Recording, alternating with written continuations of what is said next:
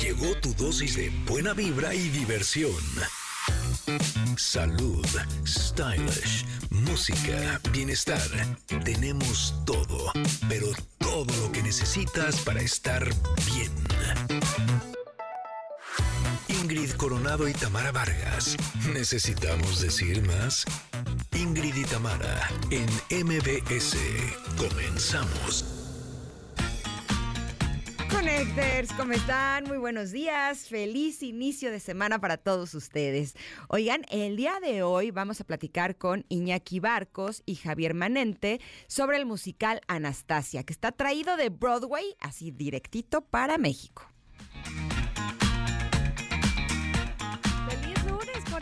¿Cómo arrancan esa semana? ¿Cómo les va? Espero que bien, espero que bien. Oigan, fíjense que viene Mercedes Alvarado, que nos va a presentar su libro Nombres Propios. En este libro, a, eh, a través de la poesía, plasma el duelo inconcluso y la dura realidad de las víctimas vivas de la violencia que azota nuestro país.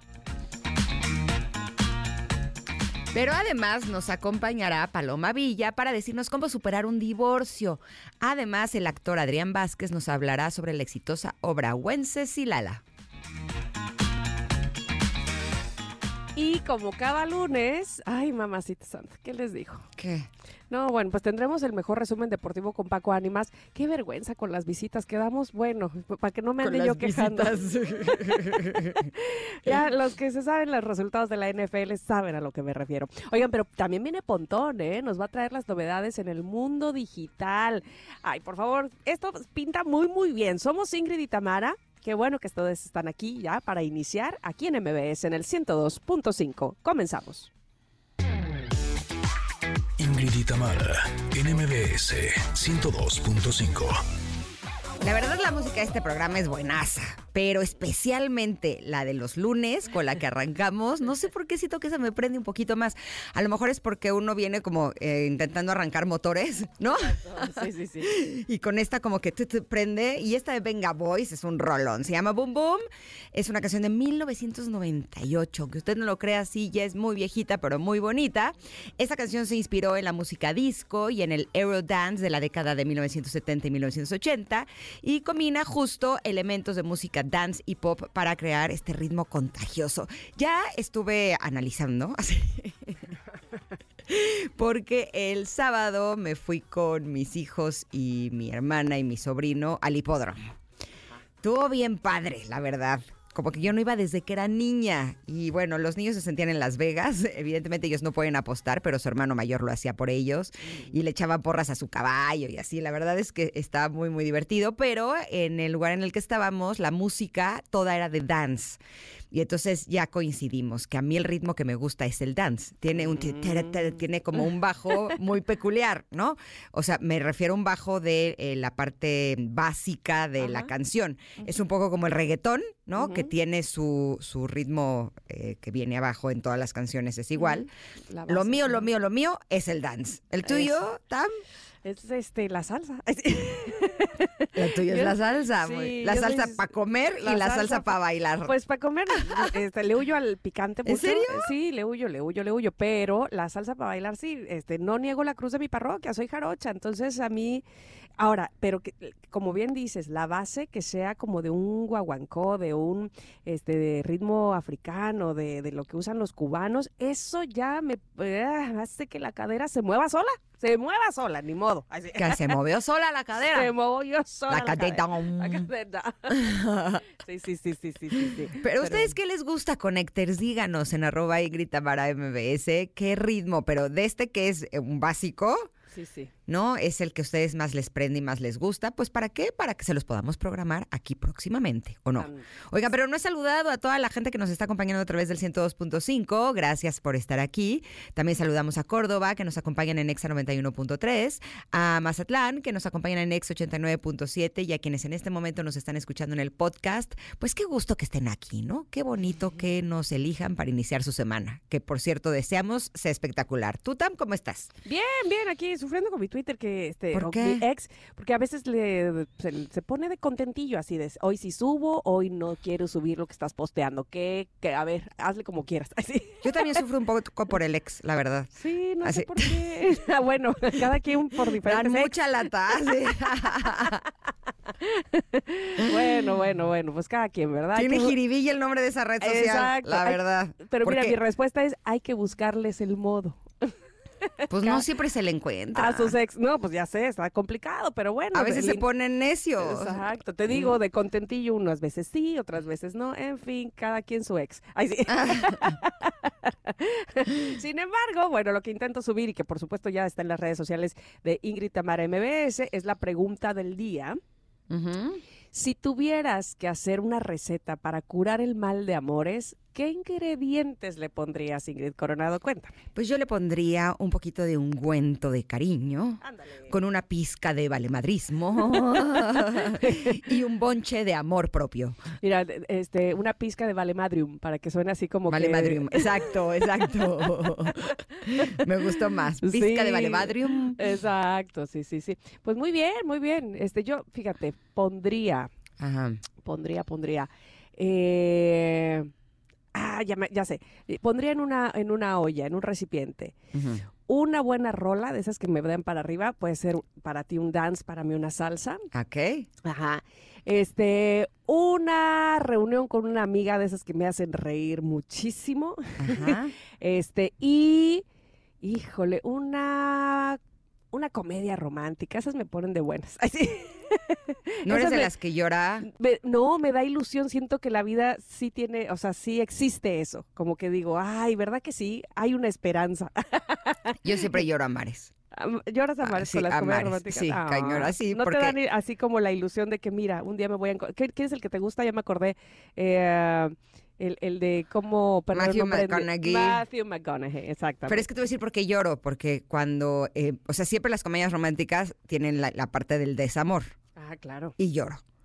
Y luego ya cuando llega el amor, pues también lloro. lloro de desamor unas de tristeza, otras de felicidad. Pero de que sale la lágrima, sale la lágrima. Es que cuando uno es de lágrima fácil. Oye, pero ¿qué pasa si en tu caldero primero le ponemos una de Paquita, la del barrio, para que uno... No. Te voy a decir por qué, para que uno exprese la emoción. Porque si no, se- puede ser. que si uno la reprime, Por lue- eso, pero luego mira, puede salir. Pero sí tiene que ver con la, con la música, es que hay otras que no son de Paquita, por ejemplo, te digo, hay unas muy buenas salsas que hablan de, híjole, ¿y ahora quién? Si no soy yo, por ejemplo, ¿no? Un Marc Ah. Anthony también me viene bien. Y así no digo rata inmunda y nada de eso. O le puedes poner la de ojalá que te mueras o algo así tranquilo. Algo leve. algo leve. Yo creo que esa es la canción de mayor resentimiento No que existe en el mundo inventes, mundial. O sea, sé. ojalá que te mueras. Aunque a veces sin dan ganas, la verdad. Aquí les digo que no, sí, sí. Oye, fíjate que, el- ah, ay, ya estoy extendiéndome, pero el, el viernes tuve una cumpleaños de una amiga Ajá. este, puras mujeres cuarentones, pues sí, es lo que somos, muy a, muy a nuestra honra, así muy, muy orgullosas de eso. Pues la ves, Bueno, sí. Te lo juro que sí. Entonces, este, todo fue en la casa de una amiga que, que no solo prestó su casa, sino ella hizo de, de cocinar, porque además da clases de cocina. Na, na, na, na, comimos espectacular. Pero la cosa era, después de la comida, descalzas, bailando como, pero, pero, pero, pero, qué cosa de, ba- o sea, era ya así el pelo para todos lados, brincando, como si estuviéramos en concierto. Es más, una amiga me decía, se acercaba, Tamara, no es el concierto, ¿eh? Y yo, ay, bueno, déjame. Oye, que espero que no estuvieras como el concierto de Taylor Swift, que te juro que yo decía, ¿por qué hay muchas niñas Ajá. y chavas y señoras Ajá. que creen que entre más griten, mejor se la están pasando? O sea, pero cantaban las canciones gritando, así, Ah. shake it up, shake it. Y yo, ¿pero por qué la gritas? O sea, y de veras creían que porque la gritaban muchísimo, no, es que ahora sí lo disfrutamos mucho el concierto.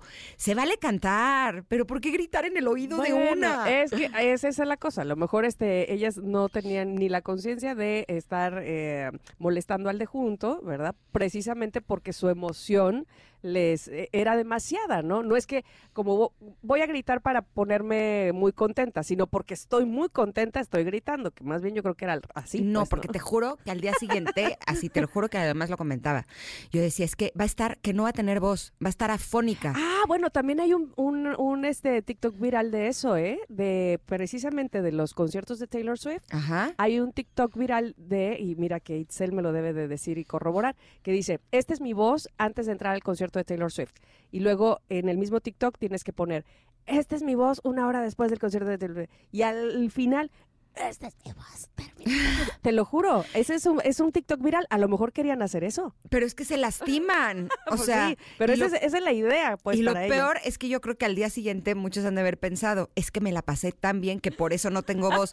No, a ver, uno se la puede pasar increíble, bailar y cantar, no gritar hasta desgalletarse, porque te juro que cuando cantaba yo decía, es que pobrecitas de sus cuerdas, o sea, porque además son así bien delgaditas y bien delicadas, o sea, de, de veras, es que, se- o sea, le van a romper, o sea, me dan ganas de decirle, te vas a romper tus cuerdas, pero dije, no, me voy a ver como la tía, así, la tía viejita que está en el concierto de Taylor Swift con la chaviza, o sea, pues no. Mi hijita, sí, algo así. Pero bueno, pues ustedes contesten la pregunta del día que ya saben que nos encanta leer sus respuestas, no solamente en ex, cada quien su ex, arroba Ingrid Tamara MBS, sino también en WhatsApp, que nos encanta que escriban y se explayen al 55 78 65 102 5. Listo. Listo, ya estamos. Pues vamos a un corte, pero volvemos con el comentarot. Nos pondremos reflexivas. Oh, sí. Esto es Ingrid y Tamara y estamos aquí en el 102.5. Volvemos. Es momento de una pausa. Ingrid y Tamara, en MBS 102.5.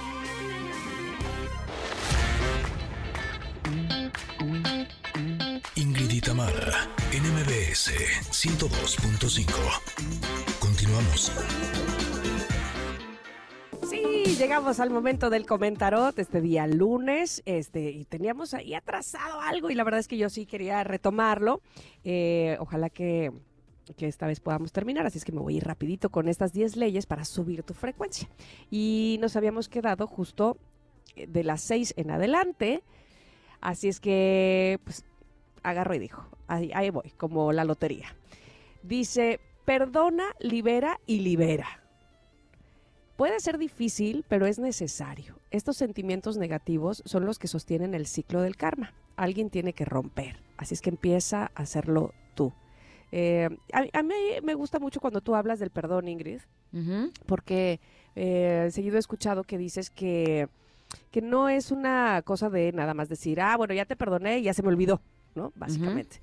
Sí es un asunto más de bienestar contigo mismo, ¿no? De, de dejarlo eh, bien para ti más que para el otro, más que este, decirle al otro, ah, tranquilo, no pasó nada, porque evidentemente sí pasó, porque las heridas están, pero sí eh, tener una, una, una reconciliación contigo y estar en paz contigo después de que pasó eso y de que probablemente tú respondiste de ciertas maneras en al- algún evento donde te hicieron daño, ¿no? Básicamente, el perdón va para ti, va en, en beneficio propio, ¿no? Básicamente, ¿tú qué dices sobre el perdón y sobre liberar? Pues sí, sobre todo yo creía que uno tenía que hacerlo, ¿no? Es cómo le voy a hacer para perdonar. Pero eh, lo único que uno puede hacer es tener las ganas de perdonar. Y el perdón va a llegar solito, ¿no? Les ha pasado que de pronto eh, algo que te importaba mucho, de pronto dices, ay, como que ya no me importa, ¿no? Como si fuera un movimiento natural que sucede con uno. Bueno, pues el perdón, según eh, lo he explorado y según me han informado, en los chismes espirituales, De la chía espiritual. Exacto, de la chi espiritual. El perdón es algo que se da, o sea, que, que se, o sea, que con que tengas la intención de perdonar, Mm, llegar a un punto en el que digas, ah, listo, en este momento me liberé de eso, ¿no? Porque finalmente, sobre todo cuando estás en una situación en la que se está repitiendo la situación que te duele, ¿no? En la que estás viviendo las consecuencias de esa situación que te duele, pues es muy difícil el hecho de que puedas tú voluntariamente perdonar al otro y que ya no te importe, ¿no? mm, sino que es algo que se va a dar de forma natural. Pero bueno, el número siete Vale. dice, Habla siempre en positivo. Las palabras también forman la realidad, tanto la tuya como la de los demás. Ten cuidado con lo que dices. Sé positivo y elige cada palabra con cuidado. Esa es de la parte más difícil, ¿no? ¿Ves por qué no canto a Paquita? Ay, sí. ¿Eh?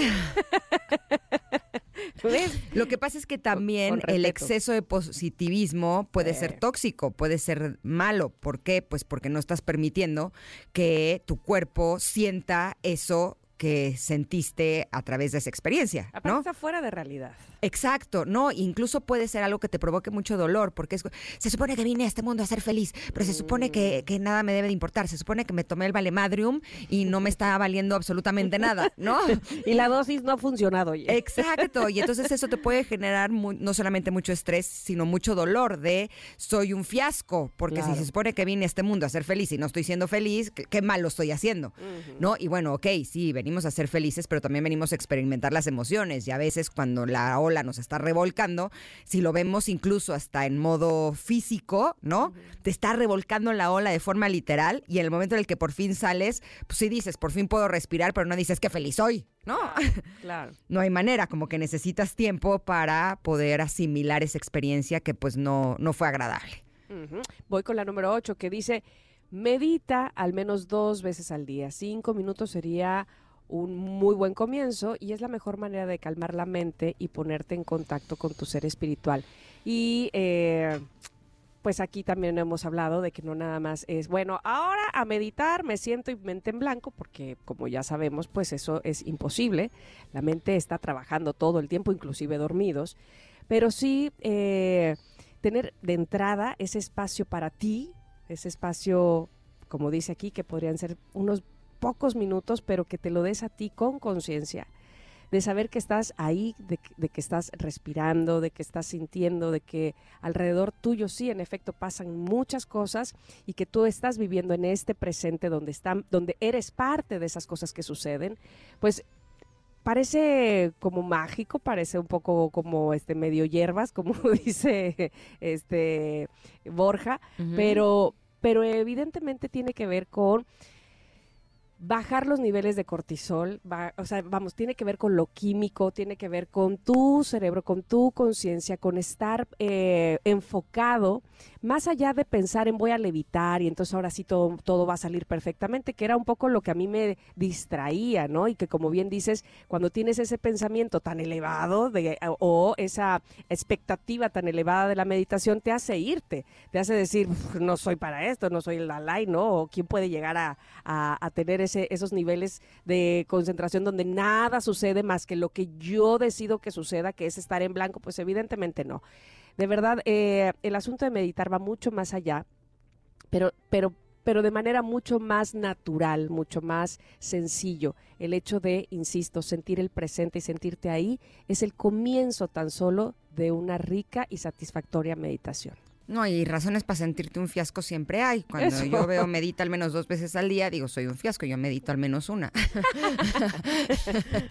Está bien, lo intentaré una segunda. Eso. Solo porque nos lo dijo el comentarot y soy muy obediente. Y porque si vas a hacer pocos minutos en una y pocos minutos en otra, pues igual y ya, este, se- se- es una buena manera de empezar. Exacto. La número nueve es visualiza situaciones placenteras para ti y todos tus seres queridos.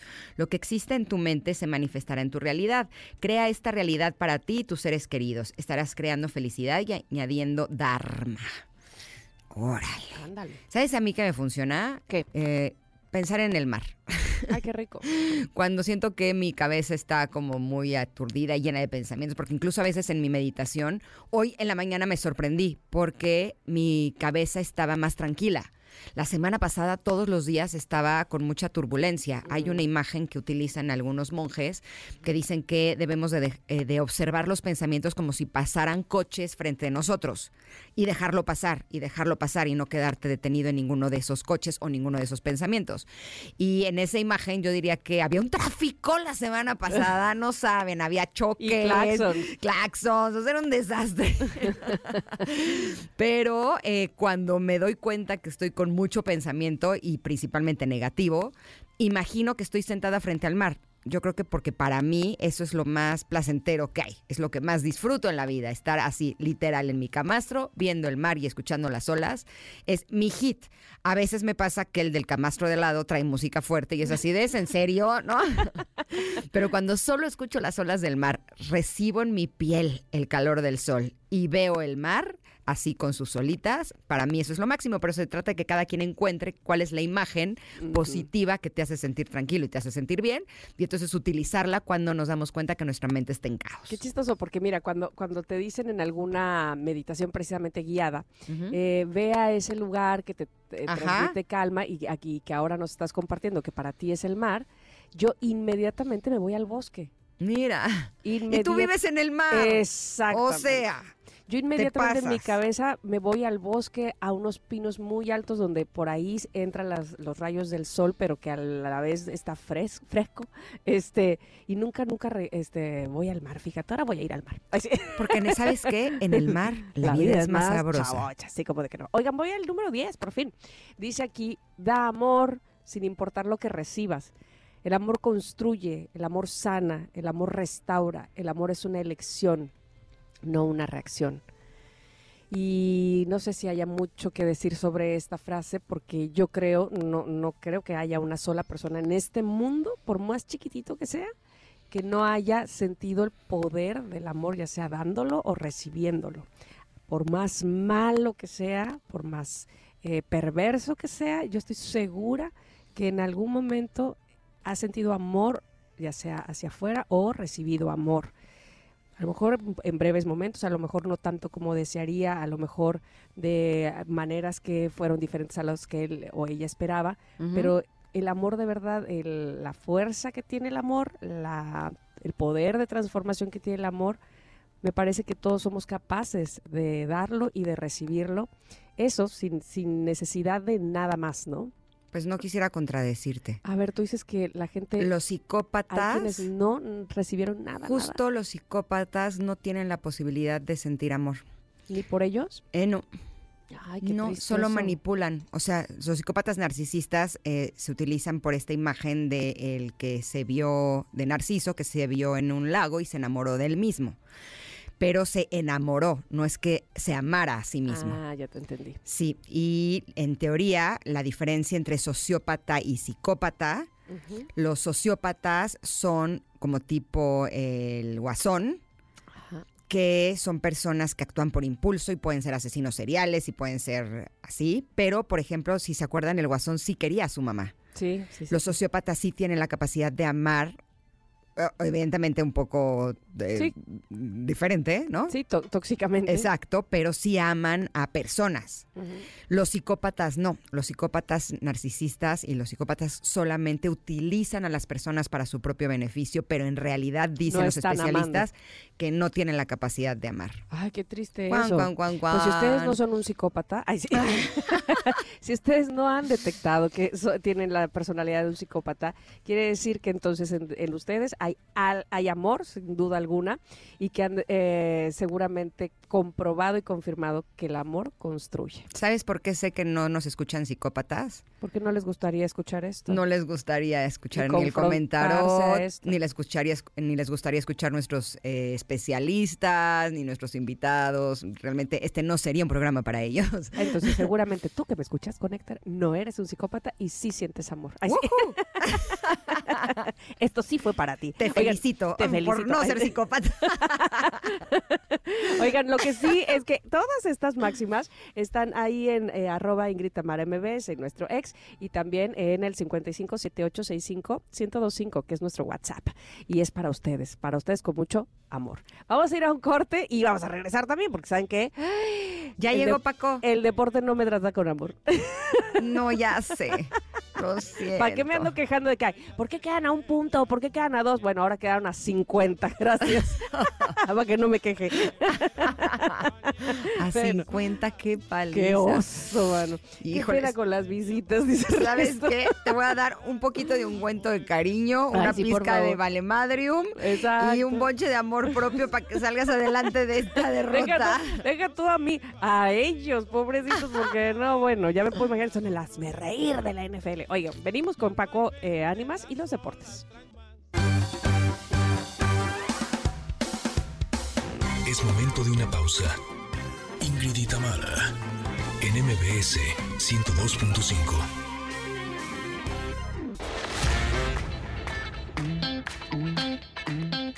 Itamar, NMBS 102.5.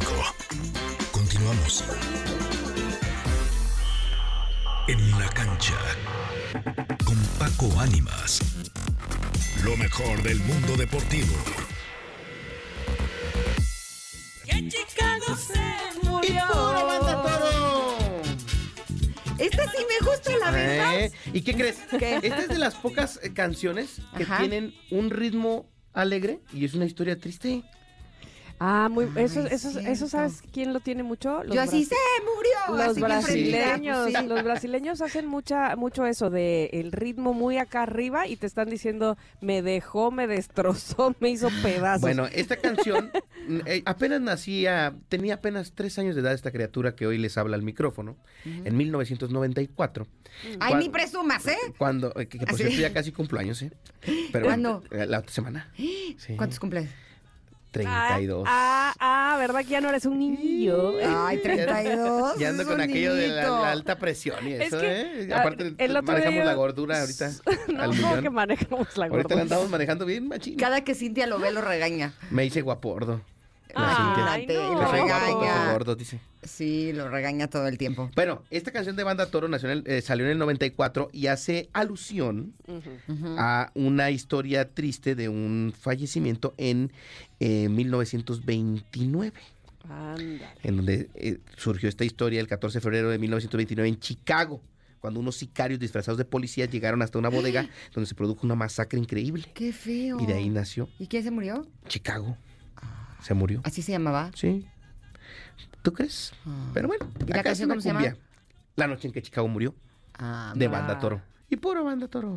¿Eh? Pero ahorita sí me gusta, la O sea, verdad. es que está chida. Sí, sí, sí. Trae un ritmito de lunes, ¿no? Sí. Para levantar el ánimo. Exacto. Oigan, pero para levantar el ánimo, No, ¿cómo le fue Checo que, Pérez? Así. Exacto, que hablemos de otras cosas. mal. No manches. Oh, la- mal. Le fue muy mal, Todo chocó, mal. chocó con Hamilton, el pobre, ¿Neta? lo sancionaron, logró que la sanción se cumpliera en la misma carrera para que no lo sancionaran para Qatar, el Gran Premio de Qatar que viene, que es el siguiente. Al que le fue muy bien fue a Max Verstappen, que nuevamente ganó, es más, ya se proclamó campeones de escuderías prácticamente, y ya el próximo Gran ¿De Premio este también año? será, sí, también será el próximo eh, Gran Premio, podría ya proclamarse eh, que- del Campeonato de Constructores, o sea, el de pilotos.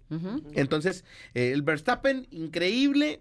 Checo no le fue muy bien, no alcanzó ni puestos de clasificación en esta carrera. Van dos que no le va tan bien. Yo, ¿sabes qué estoy pensando? ¿Qué? Así como que en las películas, que ahorita le, va- le está yendo mal porque ya ves que la filman para la de la N. Ándale, Que le está para yendo que mal al Checo después... y que gane el Gran Premio de México. Eso porque. Verstappen ya va a llegar sin presión. Ya le puede echar la mano.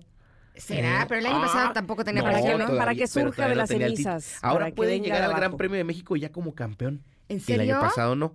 Entonces a lo Con mejor. campeón sin posibilidad de que le quiten su... Es correcto. Entonces, ¿qué tal si en una de esas el Checo va retomando y gana el Gran Premio de México? Es que la primera está mitad del año le, le fue muy bien, ¿no? Exactamente, La ¿no? primera- Empezó, y luego empezó ya como que perfecto. se desinfló. Ahora, atención amigos Radio Escucha, si ustedes quieren invitarme al Gran Premio de México, estoy disponible ese día. Ah, sí. Ah, ¿Cuándo mira, es? Qué bueno saberlo. Estoy disponible, es en noviembre. Estoy disponible para todos ustedes. Si me quieren invitar, arroba Paco Ánimas, mándenme un DM y yo pues, si quieren en la curva ahí del Foro Sol. Ah, sí, donde está la llegada. Sí, ahí donde está la llegada. No, no me enojo. Ahí, ahí podría ser. Pero bueno, pues tristemente no le fue nada bien al Checo Pérez, como también ya escuché que no le fue nada bien a Tamara con su clásico regiomontano. Ah, tampoco. ¡Qué barbaridad! 3 por 0 ganaron los Tigres. Eh, André Pierre. André Todo mal, Oye, todo mal este fin, de- excepto que lo- el equipo de Broncos de Tocho de aquí de Veracruz ganaron. Ah, bueno. El coreback es el mero, mero, mero, mero, o sea, mi marido. Ah, bueno, el más importante. Era el más hecho, importante. Yo siempre les digo a mis hijos, yo al único equipo le voy es en donde juegan mis hijos. Los Ah, bueno. demás, de verdad, que gane el mejor. Así. Bueno, pues, pues eh, tristemente perdieron los rayados para el esposo de Tam, pero ganaron los Tigres. Se convirtió André Tigres. Guignac en el máximo goleador de la historia de los clásicos. Al anotar dos goles en este partido, lo hizo rompiendo el récord de Bahía. Y bueno, los regiomontanos ya saben que tienen su fiesta aparte. Y bueno, se llevaron el fin de semana con este resultadazo. América empató, Chivas empató, Cruz Azul perdió para variar, en lo más destacado de la jornada. Pero yo quiero llegar al chismecito porque la productora de este programa me está diciendo... Ay, "Es de los jefes de deberías- Kansas. ¿Qué crees? Pero ni siquiera en el emparrillado, deja tú el emparrillado, en los palcos. En los palcos y con las con Ay, suegra. ¿Qué tal que la estrella musical del momento, la Ay, señorita Taylor gusto. Swift, amiga íntima de Tamara Así como no. y de la hija de Tamara, De ni se diga? Uy, sí, sí, sí, brothers. De, de pellizcos. Ya parece estar- Hasta se intercambian pulseras y todo. Exacto. Imagínate. ¿Cómo que- serán de amigas? Pues parece que, que ya están en una nueva relación. Tal parece que con Travis Kelsey, Sí. este ala cerrada de los Kansas City Chiefs de la Liga Profesional de Fútbol Americano. Este fin de semana Taylor fue de visita en los palcos del estadio junto a la madre de Travis, conociendo a la suegra, como le llaman. Exacto. Amigo. No creo, ¿eh? No creo. ¿A poco tú serías amigo de ese guapo? Ay, sí. A la neta. Te conformarías, dice. Tú te. No, sí estaría difícil. Soltera ella y soltero él. ¿Y tú crees que así de guapos los dos? ¿Tú crees que no? Sí estaría bien Ah, difícil ¿cómo que fuera mi Pues amigo, claro. El partido, eh, a- los Chiefs aplastaron a los Osos de Chicago 40-10 e incluso Travis tuvo un momento de gloria con una anotación y se vio a la pareja caminando en el backstage Sí, en el back- compartiendo risas. y Oye, todo. pero además hay, hay un este, me encantan los fanáticos de Taylor, los, los Swifties, porque hay precisamente un video donde vienen los dos, eh, pues, digamos que tras bambalinas, ¿cómo se dice ahí en los, en los en el vestidores? backstage, en el backstage. Ajá, este, ya- pero ya él ya ha cambiado, o sea, ya... Ya con un trajecito ya muy- con un trajecito muy barato se ve. Muy mono, exactamente. y parece que ella está comentándole a él que Mexi- México is the best. Y entonces lo ponen y lo ponen, ¿verdad que sí dice eso? ¿Verdad que sí? dice-?" No, no, no, los, los Swifties están Sí, impresionantes. están impresionantes. Cómo agarran todas las palabras que dice ella y, y- y bueno, pues y sí. no me extrañaría que ya haya playeras de, de Travis con, Ah, bueno. con Taylor, ¿eh? Bueno, bueno, bueno. Claro. ¿Cómo serán los Teitra, Teitras, Teitrasis? Los Swift, Swifty Kelseys. no, los Sí. Swift... A ver qué inventan los. Ay, sí. Qué Pues bueno, complicado. tal parece que este fin de semana ya se está dando a conocer este romance. Oye, que sí, en las fotos ella se ve bien feliz apoyando a su ¿Qué amorcito. O sea, No, pues, sí, ¿cómo no? no Pues, puede ser su amigo. Oye, pero ¿cómo? O sea, sí está así de... ¡wow! Platicamos fuera del aire eh, con Ingrid Tam que cómo se dan estas relaciones de superestrellas y super guapos y super super power dineros. couples, ¿no? O sea, como. Giselle Bundchen y...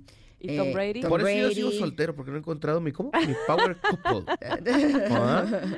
No, power couple es cuando los dos son Por así eso. super power. Pues yo tengo super power. Por eso le falta a Paquito falta a mí. encontrarse su super... Amigas, Te- este, sería- conductoras, actrices, amigas de Ingrid y Tamara, soltero, 32 años de edad, de Tampico, soltero aquí en la Ciudad de México. las jaivas, partido, Jaiba Brava, eh, bastante. productor de dos de programas, coordinador operativo, locutor, Aparte simpático, Simpático. de buen gusto musical, Sin muy pena. Tipo, pena y plancha. Son dos cosas que no tengo ahorita, miren. con gusto arrugado. musical variado.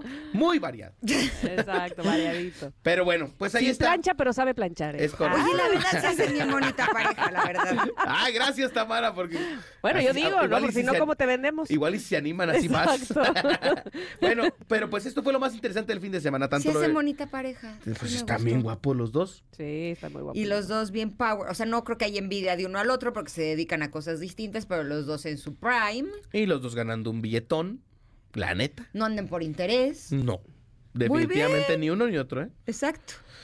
Pero bueno, vamos a ver en qué termina este asunto que va arrancando, que se está confirmando, porque no iban de la mano, pero iban pegaditos. Sí. ¿Eh? Eh, Caminando ya ahí por el sabrá. A ver qué sucede. Pero bueno, por, lo- por otra parte, en los resultados de la NFL, pues eh, esta eh, victoria aplastante de los Kansas City Chiefs fue parte de lo que terminó siendo la, la semana 3. En esta ocasión 41-10. Los Cardinals que derrotaron a los Cowboys. Los Raiders que cayeron ante los Steelers. Hoy juegan los Buccaneers contra los Eagles. Eh, eh, ¿Derrotaron a los Cowboys? Es correcto, 28-16. Ah, ok. 28-16. Ok, ok, ok. Bueno, los 49ers también ganaron, ganaron los Lions, eh, ganaron los Chargers, ganaron los Packers, ganaron los Texans, ganaron los Dolphins, ganaron los Browns, eh, ganaron los Bills, eh, ganaron los Colts, ganaron los Patriotas, ganaron los Seahawks y bueno, Hoy, eh, el, mo- hoy el Monday de, de quién, quiénes están? Hoy el eh? Monday. Night hay dos partidos, el Buccaneers contra Ah. Eagles y el Bengalís contra Rams. Ese de Bengalís contra Rams está Oh, sí. Muy bueno, ¿eh? Bueno, pues ya a se partir de verá. las 6 de la tarde, tiempo de México. Ya se verá. Y bueno, a mis amigos broncos, ¿qué les digo? O sea, por favor. Pero, es- este, pero perdieron por poco, Ingrid. No, Tú que no no. sabes tanto de 50, ¿no? 50 puntos. 50 puntitos. Oye, le digo a Ingrid que para que no me ande yo quejando de ¿por qué pierden de- a un punto? ¿Qué es esto? Pues dijeron ahora a 50 puntos de diferencia. Estuvo un poquito no- clara la no diferencia. inventes, Hay que ¿qué tener cuidado con lo que uno se queja de Oye, veras. ya sé, me Ya queda clarísimo, me queda Ya clarísimo más que ves. nunca. Entonces, Ay, No vaya a ser que la vida te vaya a responder Exacto. así. mira, La vida siempre te puede decir, y puede ser peor. y puede ser peor. Pero bueno, Exacto. pues ahí están los resultados de la NFL, del fútbol mexicano. Mañana juega la selección mexicana femenil que jugó en el Azteca el viernes. Ah. Ganaron a Puerto Rico en el arranque de las eliminatorias rumbo a la Copa Oro Femenil. Mañana juega en Pachuca Hidalgo, otro partido de preparación de, bueno, más bien de fase de grupos de este torneo rumbo a la Copa Oro. Entonces apoyar a la selección mexicana femenil mañana en, en la cancha del Estadio Hidalgo. Estamos a una horita, podemos ir y venir. Muy bien. Pacho. perfecto. Buenísimo. ¿no? Me parece pues, un gran plan. Exacto. Buenísimo.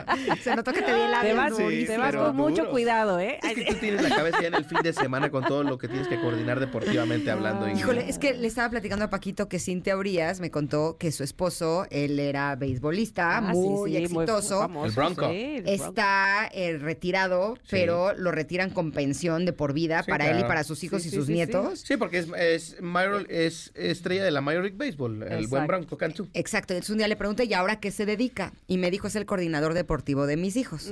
Ingrid como que lo tomó a la ligera. Y la verdad sí yo dije, ah, ok, ¿no? No, no, no, es que Por sí es un trabajo. que se requiere, Sí. claro. O sea, yo coordino seis equipos de pádel, porque cada uno de mis hijos juega con tres parejas distintas. Y no estás contando los, tus juegos también, que ya en vas a diferentes empezar, categorías. ¿eh? Pues yo, la verdad, ya me ni me da retiré, tiempo. dice. Pues me sí, retiré. O sea, yo no me Antes de da empezar, tiempo. ¿se retiró Ingrid ya? O sea, yo nada más ahí cuando se puede juego, pero, o sea, sí me doy cuenta que el ser coordinador deportivo de sus hijos sí es un trabajo. Imagínate, tú son dos y aquel son tres.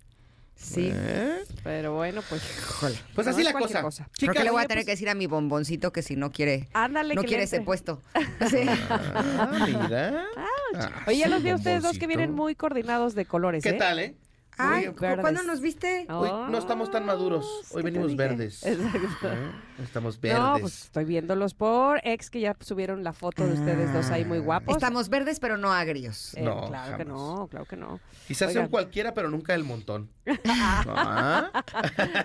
Listo, Ya. Paquito. ¿Dónde te encontramos? Arroba Paco Ánimas en todas las redes sociales me gustó, como en Facebook, en X Eso. y en Instagram. Listo. Muy bien. ¿Lo ¿Nos vamos con? Chicago otra vez o Sí, qué? claro. ¿no? Órale. Órale. Hoy no Va. más. Ahora, ahora, ahora. Volvemos. Bye. Es momento de una pausa. Ingrid y Tamara, en MBS 102.5.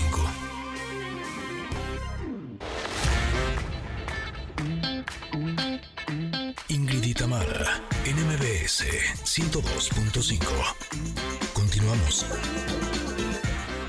Hoy, hoy lunes, es lunes de viejitas y bonitas en la música, pero mira, este me gusta que además le pusieron ese esa característica más que es que nos pongan para arriba, ¿no? Que nos dé así el este nada de lunes trágico, sino que lunes que nos ponga en actitud y con energía. Por eso estamos escuchando esta canción que tampoco es muy viejita, 2015. Oigan, ustedes ya la ven como viejita.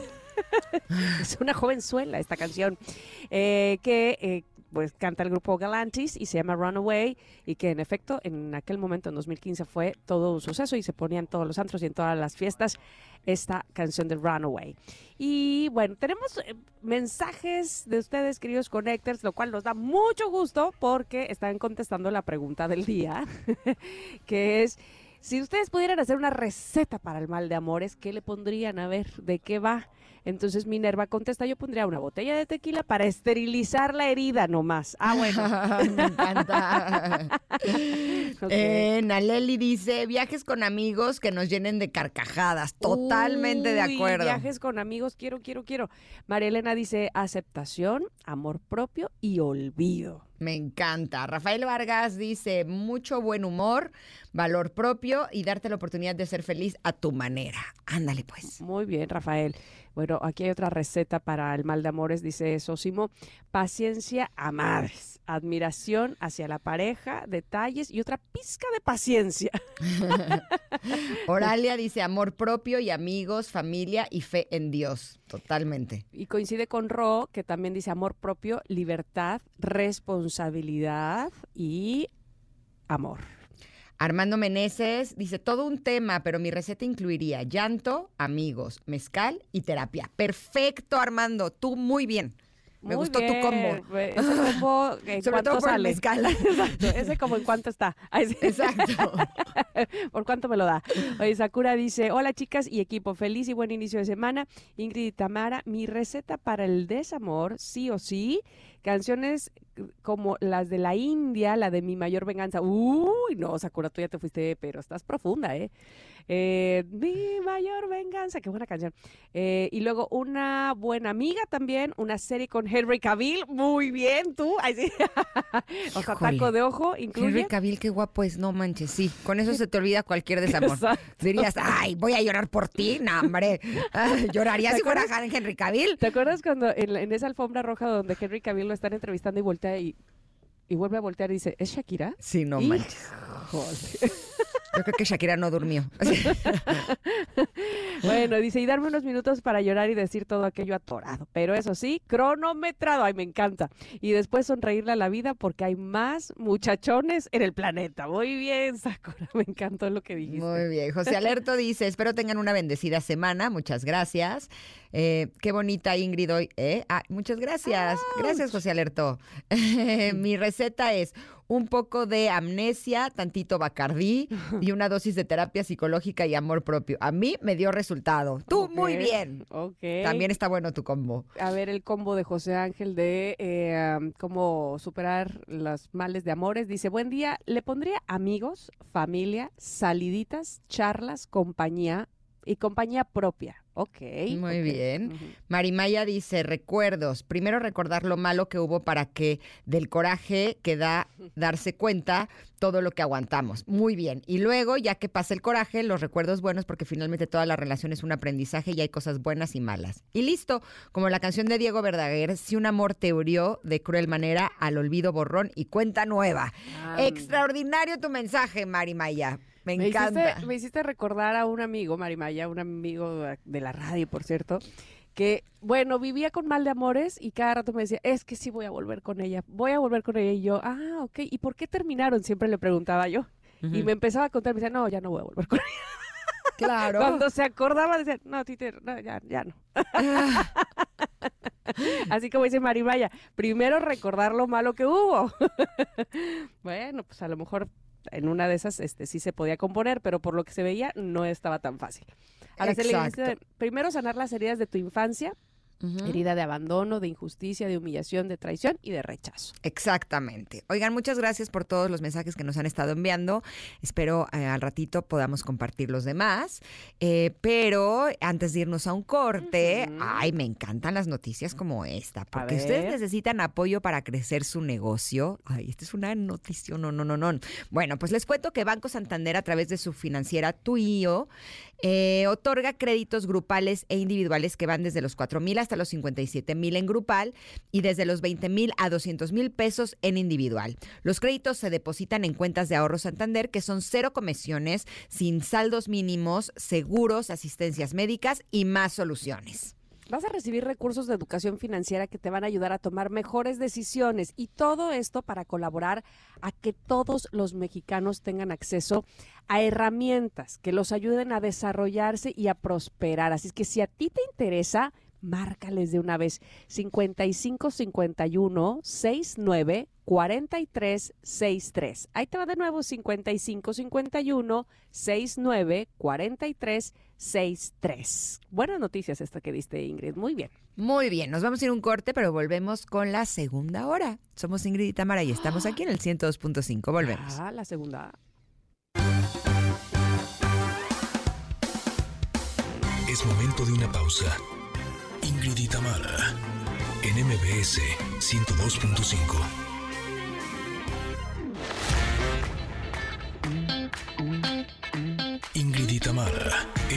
MBS MBS 102.5. Continuamos. Connectors, en la primera hora de Ingrid y Tamara en MBS, Paco Ánimas nos compartió el resumen de la agenda deportiva del fin de semana. Escuchen todo lo que nos dijo esta victoria aplastante de los Kansas City Chiefs fue parte de lo que terminó siendo la, semana 3, en esta ocasión 41-10, los Cardinals que derrotaron a los Cowboys, los Raiders que cayeron ante los Steelers, los 49ers también ganaron, ganaron los Lions, eh, ganaron los Chargers, ganaron los Packers, ganaron los Texans, ganaron los Dolphins, ganaron los Browns, eh, ganaron los Bills, eh, ganaron los Colts, ganaron los Patriotas, Ganaron los Seahawks. Más adelante, Mercedes Alvarado nos presentará su libro Nombres Propios, en el cual a través de la poesía plasma el duelo inconcluso y la dura realidad de las víctimas vivas de la violencia que azota el país. Pero además, Paloma Villa nos dirá cómo superar un divorcio y también platicaremos con Iñaki Barcos y Javier Manente sobre el musical Anastasia traído de Broadway para México. Tenemos esto y mucho más. Somos Ingrid y Tamara y estamos aquí en el 102.5. Continuamos.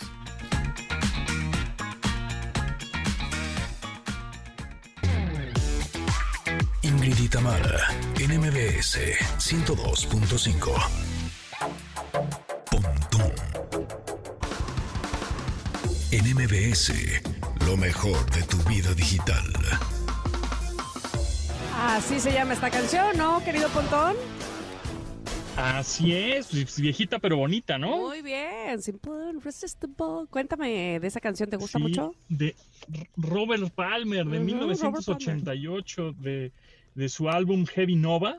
Ajá. Pues dije, ay, lo escuché porque venía, eh, yo vengo regresando de viaje, ayer, bueno, pues me vine en el avión, y de As repente en mis always, canciones- querido, qué bárbaro, ¿eh? en mis canciones que pongo, ya sabes, en modo offline, ¿no? Ajá. Para que, pues obviamente no utilices datos, pero las descargaste previamente, ya sea en, en la plataforma de música que quieras. De, pre- de pronto me salió esta dije, ay, esta canción Ah, está viejita, está pero bonita, buena". la voy a poner mañana. Y aparte da para arriba, porque hoy la producción ha puesto viejitas y bonitas, pero que dan para arriba. Ah, está, esa da para arriba, exacto, tiene su ondita. Exacto. Del 88, nada más y nada menos, Robert Palmer. apenas. Pero bueno, en Me fin. encanta tu música, Pontón. Estás bien bonito de tu Eh. gusto musical. Oye, este, ahí, que nos vas ahí a luego hablar les hago unas playlists. del, por favor, del tiempo recomendado que los niños deben de estar frente a las pantallas. Tengo Cuéntanos, miedo. ¿quién recomienda de entrada? Bueno, ahí te va. Es, obviamente es, ahí es difícil establecer ahí un punto medio entre el uso excesivo de las pantallas, ¿no? Pero entre condiciones sociales, entre, pues obviamente pospandemia, quitárselas a unos niños, pues va a ser difícil, necesidades de cada familia, o sea, sí depende y hay muchos factores, lo entiendo perfectamente. Lo recomendado, ¿cuál es? Bueno, pues las, la, eh, pero coinciden todas las, por ejemplo, la Asociación Mexicana de Psicoterapia, también la OMS, ¿no? la Organización Mundial de la Salud, etcétera, coinciden en las que las pantallas deberían estar prohibidas antes de los dos años de edad, empezando por ahí. ¿no? Ujú. Ok, pero bueno, en dado caso, ahí les va como una tabla que se las voy a comentar de entre los 0 y los 17 años. Entonces, entre los 0 y los 2 años, tiempo en pantalla, pues ninguno, ¿no? De preferencia, quiten las pantallas. No, no porque el niño esté o la niña esté, no sé, en la, en su periquera, en su silla está alta, o están en un restaurante, están en un, en un lugar, les pongan la pantalla enfrente, ¿no? La típica tablet, porque pues lo sustituimos por el chupón, ¿no? Digital, el pacifier, ¿no? Y entonces le ponemos la pantalla y entonces ahí se entretiene con el Netflix, el YouTube o lo que sea. No es recomendable, ¿no? Limitar la interacción al mínimo y siempre supervisado, ¿no? Con brillo, en dado caso que se la vas a poner, un brillo reducido y en espacios bien iluminados, que no sea de noche también, porque cuando es de noche o, o tarde, pues obviamente estás alterando también un poquito el reloj biológico en el que ah, el niño dice, pues si es de noche, pues yo sigo viendo la pantalla, me sigo entreteniendo y, y duermo mal, ¿no? Y de preferencia solo ver, no tocar las pantallas. Sabemos que eh, pues las pantallas de las tablets, de los teléfonos, son sensibles al tacto, de preferencia que los niños no la toquen, solo la vean. ¿ok? Después, tres, de 3 a 5 años, menos de una hora en total. Periodos breves, obviamente supervisados, contenido de calidad en espacios iluminados igualmente. Contenido de calidad, ¿a qué me refiero? A que, por ejemplo, en YouTube, ¿no? O YouTube Kids de pronto, ay, no, pues dice Kids, eso quiere decir que está bien para los niños. Sí y no, porque recuerden que todos los contenidos que se suben, por más curaduría que haga el algoritmo o los humanos que trabajan en la plataforma y digan esto sí y esto no, de pronto se pueden colar eh, cachitos de video que están dentro de un video más largo, que es lo que puede pues llegar a afectar o algún monstruo, alguna cosa fea, que sueñen los niños ahí este, y se vayan otra vez a tu cama a dormir porque vieron algo feo, ¿no? Etcétera, ¿no? Entre cosas terribles que podrían salir también. Entonces, ahí es este, menos de una sí hora hay- entre 3 y 5 años, ok. Exactamente. Después de 6 a 9 años, una hora seguida máximo. ¿Ok? De 3 a 5 es menos de una hora en total. O sea, 5 minutos en un cachito, ¿no? 10 minutos otro en- durante el día, así, en todo el día, una hora en total. De 6 a 9 años, una hora seguida máximo. Dos horas en total. ¿Ok? Ok. Entonces puede verlo una hora seguida, puede ser una película, puede ser, ¿no? Un video largo, etcétera, pero que no pasen las dos horas en total en el día. Intercalar con actividades físicas, por supuesto, ¿no? Que si la natación, que si el fútbol, que si sales al parque, que si juegas con la tierra, qué sé yo, lo que sea, pero que no estén ahí pegados. Acompañado también, o sea, por ejemplo, yo con mi hijo que tiene 10, pues yo veo eh, contenidos o videos cortos con él, ¿no? Y yo sé, ya, ya lo sabes, ya, ya sabes qué va a salir, ¿no? Y entonces rápido lo cambias, rápido deslizas hacia arriba, rápido cambias el video porque ya sabes hacia dónde va o qué, y qué intención tiene ese contenido, ¿no? Entonces, bueno, pues por supuesto que si lo ve el niño solo, pues se puede encontrar con eso, le llama la atención y empieza a aprender cosas que a su edad no son correctas. Entonces, de 9 a 10 años, de 9 a, a 9, de 6, perdón, de 6 a 9 años, una hora seguida máximo, dos horas en total, intercalar con actividades físicas, que esté acompañado del niño, dispositivos y contenidos supervisados igualmente. Ahora, de 10 a 14 años, igualmente, una, una, una hora seguida máximo y tres horas en total. Ya estamos hablando de tres horas en total, pues ya es un montón de tiempo, ¿no? Claro. este, en, en el día, ¿no? Pero bueno, igual hacen tarea, igual hacen este otro tipo de actividades, no necesariamente están entretenidos o viendo contenido o consumiendo contenido en redes sociales, ¿no? ¿Ese es de o sea, 10 ya a cuánto, de- de- Pontón? De, de 10 a 14 años, que ya son pues adolescentes, preadolescentes, ya necesitan un- una computadora para hacer sus tareas, ¿no? Una tablet para hacer sus tareas, etcétera, ¿no? Entonces, terminar dos horas antes de dormir, eso es importante, que las pantallas, cualquier tipo que sea, aunque sea tarea, que si, si el niño se duerme a las 8, se duerme a las 9, se duerme a las 7, dos horas antes, o sea, a las 5, a las 6 de la tarde, se acabaron las pantallas. Bye Ok. pantallas. No. Y dime una cosa, ¿eso aplica también con la tele Pues sí, de o preferencia. solo las pantallas? De- eh, pues es que, digo, la tele es pantalla, pero de preferencia, pues tampoco tele, ¿no? O sea, a las 6 o 7 de la noche, bye, bye teles. Me acuerdo muy bien, ¿no? ¿Se acuerdan en nuestra generación que a las 7 de la noche salía la familia Telerín y de vámonos Oye, a dormir todos, ¿no? Este, Es y entonces pues, se apagaba la tele para los niños, se apagaba la tele para los, los preadolescentes. Adiós, bye, vamos a dormir, 7, 8 de la noche y vámonos, ¿no? Y, y, bueno, de preferencia, pues era una hora antes, dos horas antes. Esto es una, esto es una eh, recomendación. Obviamente, Ujú. igual dos horas para ti se te hace demasiado tiempo, pues igual puede ser una hora antes, ¿no? Pero que no sea como, como nosotros los adultos que estamos viendo TikTok o Instagram en la noche, Y de ahí a este, ya el ojo. acostados Claro. y ya te está dando sueño y ya le apagas hasta que ya no puedes abrir los ojos de, de pronto, ¿no? Eso está mal. Bueno, entonces de 10 a 14 años, una hora seguida máximo y tres horas en total, terminar dos horas antes de dormir, eh, promover su uso responsable, ahí es donde hay que el papá tiene que darle recomendaciones de qué es lo que se puede encontrar en Internet, que Internet no solo son videos, que es una fuente de información, que hay herramientas, que hay cosas positivas y negativas, como en la vida normal, pues, ¿no? En la vida offline hay que ser responsables, dispositivos también de contenido supervisado. ¿Por qué? Porque aquí ya a esta edad se pueden meter a chats, pueden contactar con más gente, ¿no?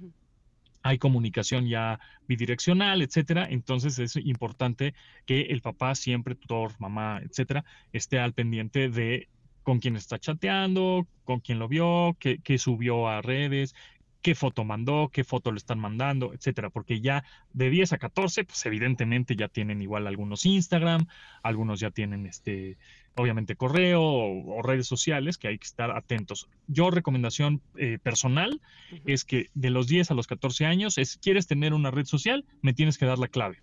Me tienes que dar la clave, o sea, el password si quieres. Y si no, pues no tienes redes sociales. No es que tú como papá estés estoqueándolo, ¿no? Y viendo todo lo que todo el tiempo lo que está bien, pero en dado caso de alguna emergencia, en dado caso de que alguien le mandó o hay ciberbullying o etcétera, pues tienes acceso a la red social rápidamente para resolverlo de una manera pues más este obviamente madura, adecuada, rápida o tener testigos de lo que está sucediendo y poderlos mandar a la escuela, qué sé yo, ¿no? De acuerdo, es, como, muy importante. En el, en el, libro que yo leía, y, tenemos que ir un corte, pero nada más rápido decir, el libro que yo decía es, no lo mandarías a una a cualquier lugar físico sin saber la dirección a dónde va. Claro. Para tener eh, esa seguridad de que tú sabes dónde va a estar. Es la misma, el mismo asunto de yo ¿y con quién vas, ¿no? Exacto, y con quién vas. Sí. Entonces no es que te voy a vigilar estando ahí, ¿no? Mi, mi mamá, mi, ay, fulanito me invitó a su casa. Ah, bueno, pues quiero el teléfono de la mamá, quiero saber en dónde estás, en dónde vive, este, qué hace, de qué hora a qué hora. Pues es un poco lo mismo en la vida digital, ¿no? Pero si quieres después del corte te platico ahora de los 15 a los 17 años. Órale, pues, pues esto está muy interesante. Seguramente muchos papás están pegados ahí, eh, escuchando a Pontón para escuchar estas recomendaciones. Así es que quédense con nosotras. Somos Ingrid y Tamara en MBS. Volvemos. Es momento de una pausa. Ingrid y en MBS 102.5.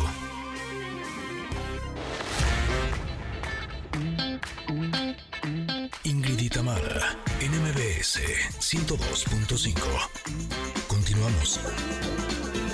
Estamos escuchando You Make Me Feel de Cobra Starship con Sabi.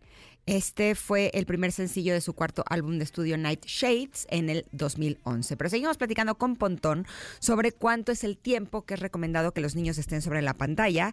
Eh, ¿Nos podrías nada más eh, decir rápidamente, Pontón, de los años que ya vimos para ir a los que son un poquito más grandes?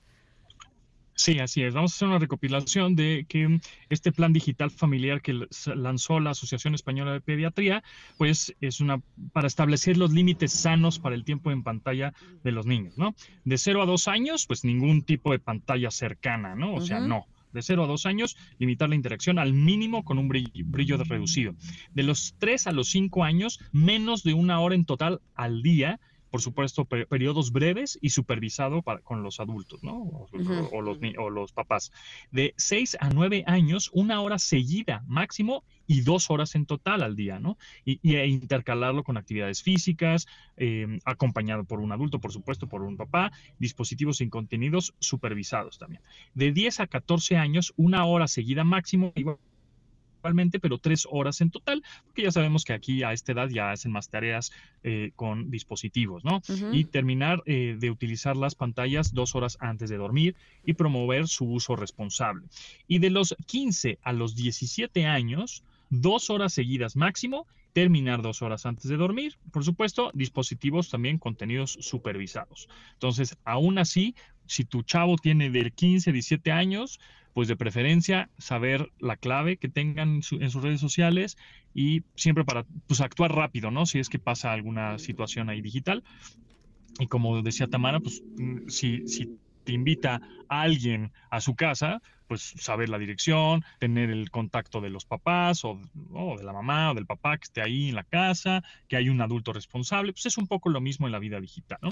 Entonces, bueno, tener todo eso en cuenta. Me quedé con una pregunta. Arriba de 15 em, años dijiste dos horas seguidas y en total, ¿cuánto? ¿Tres? ¿Igual?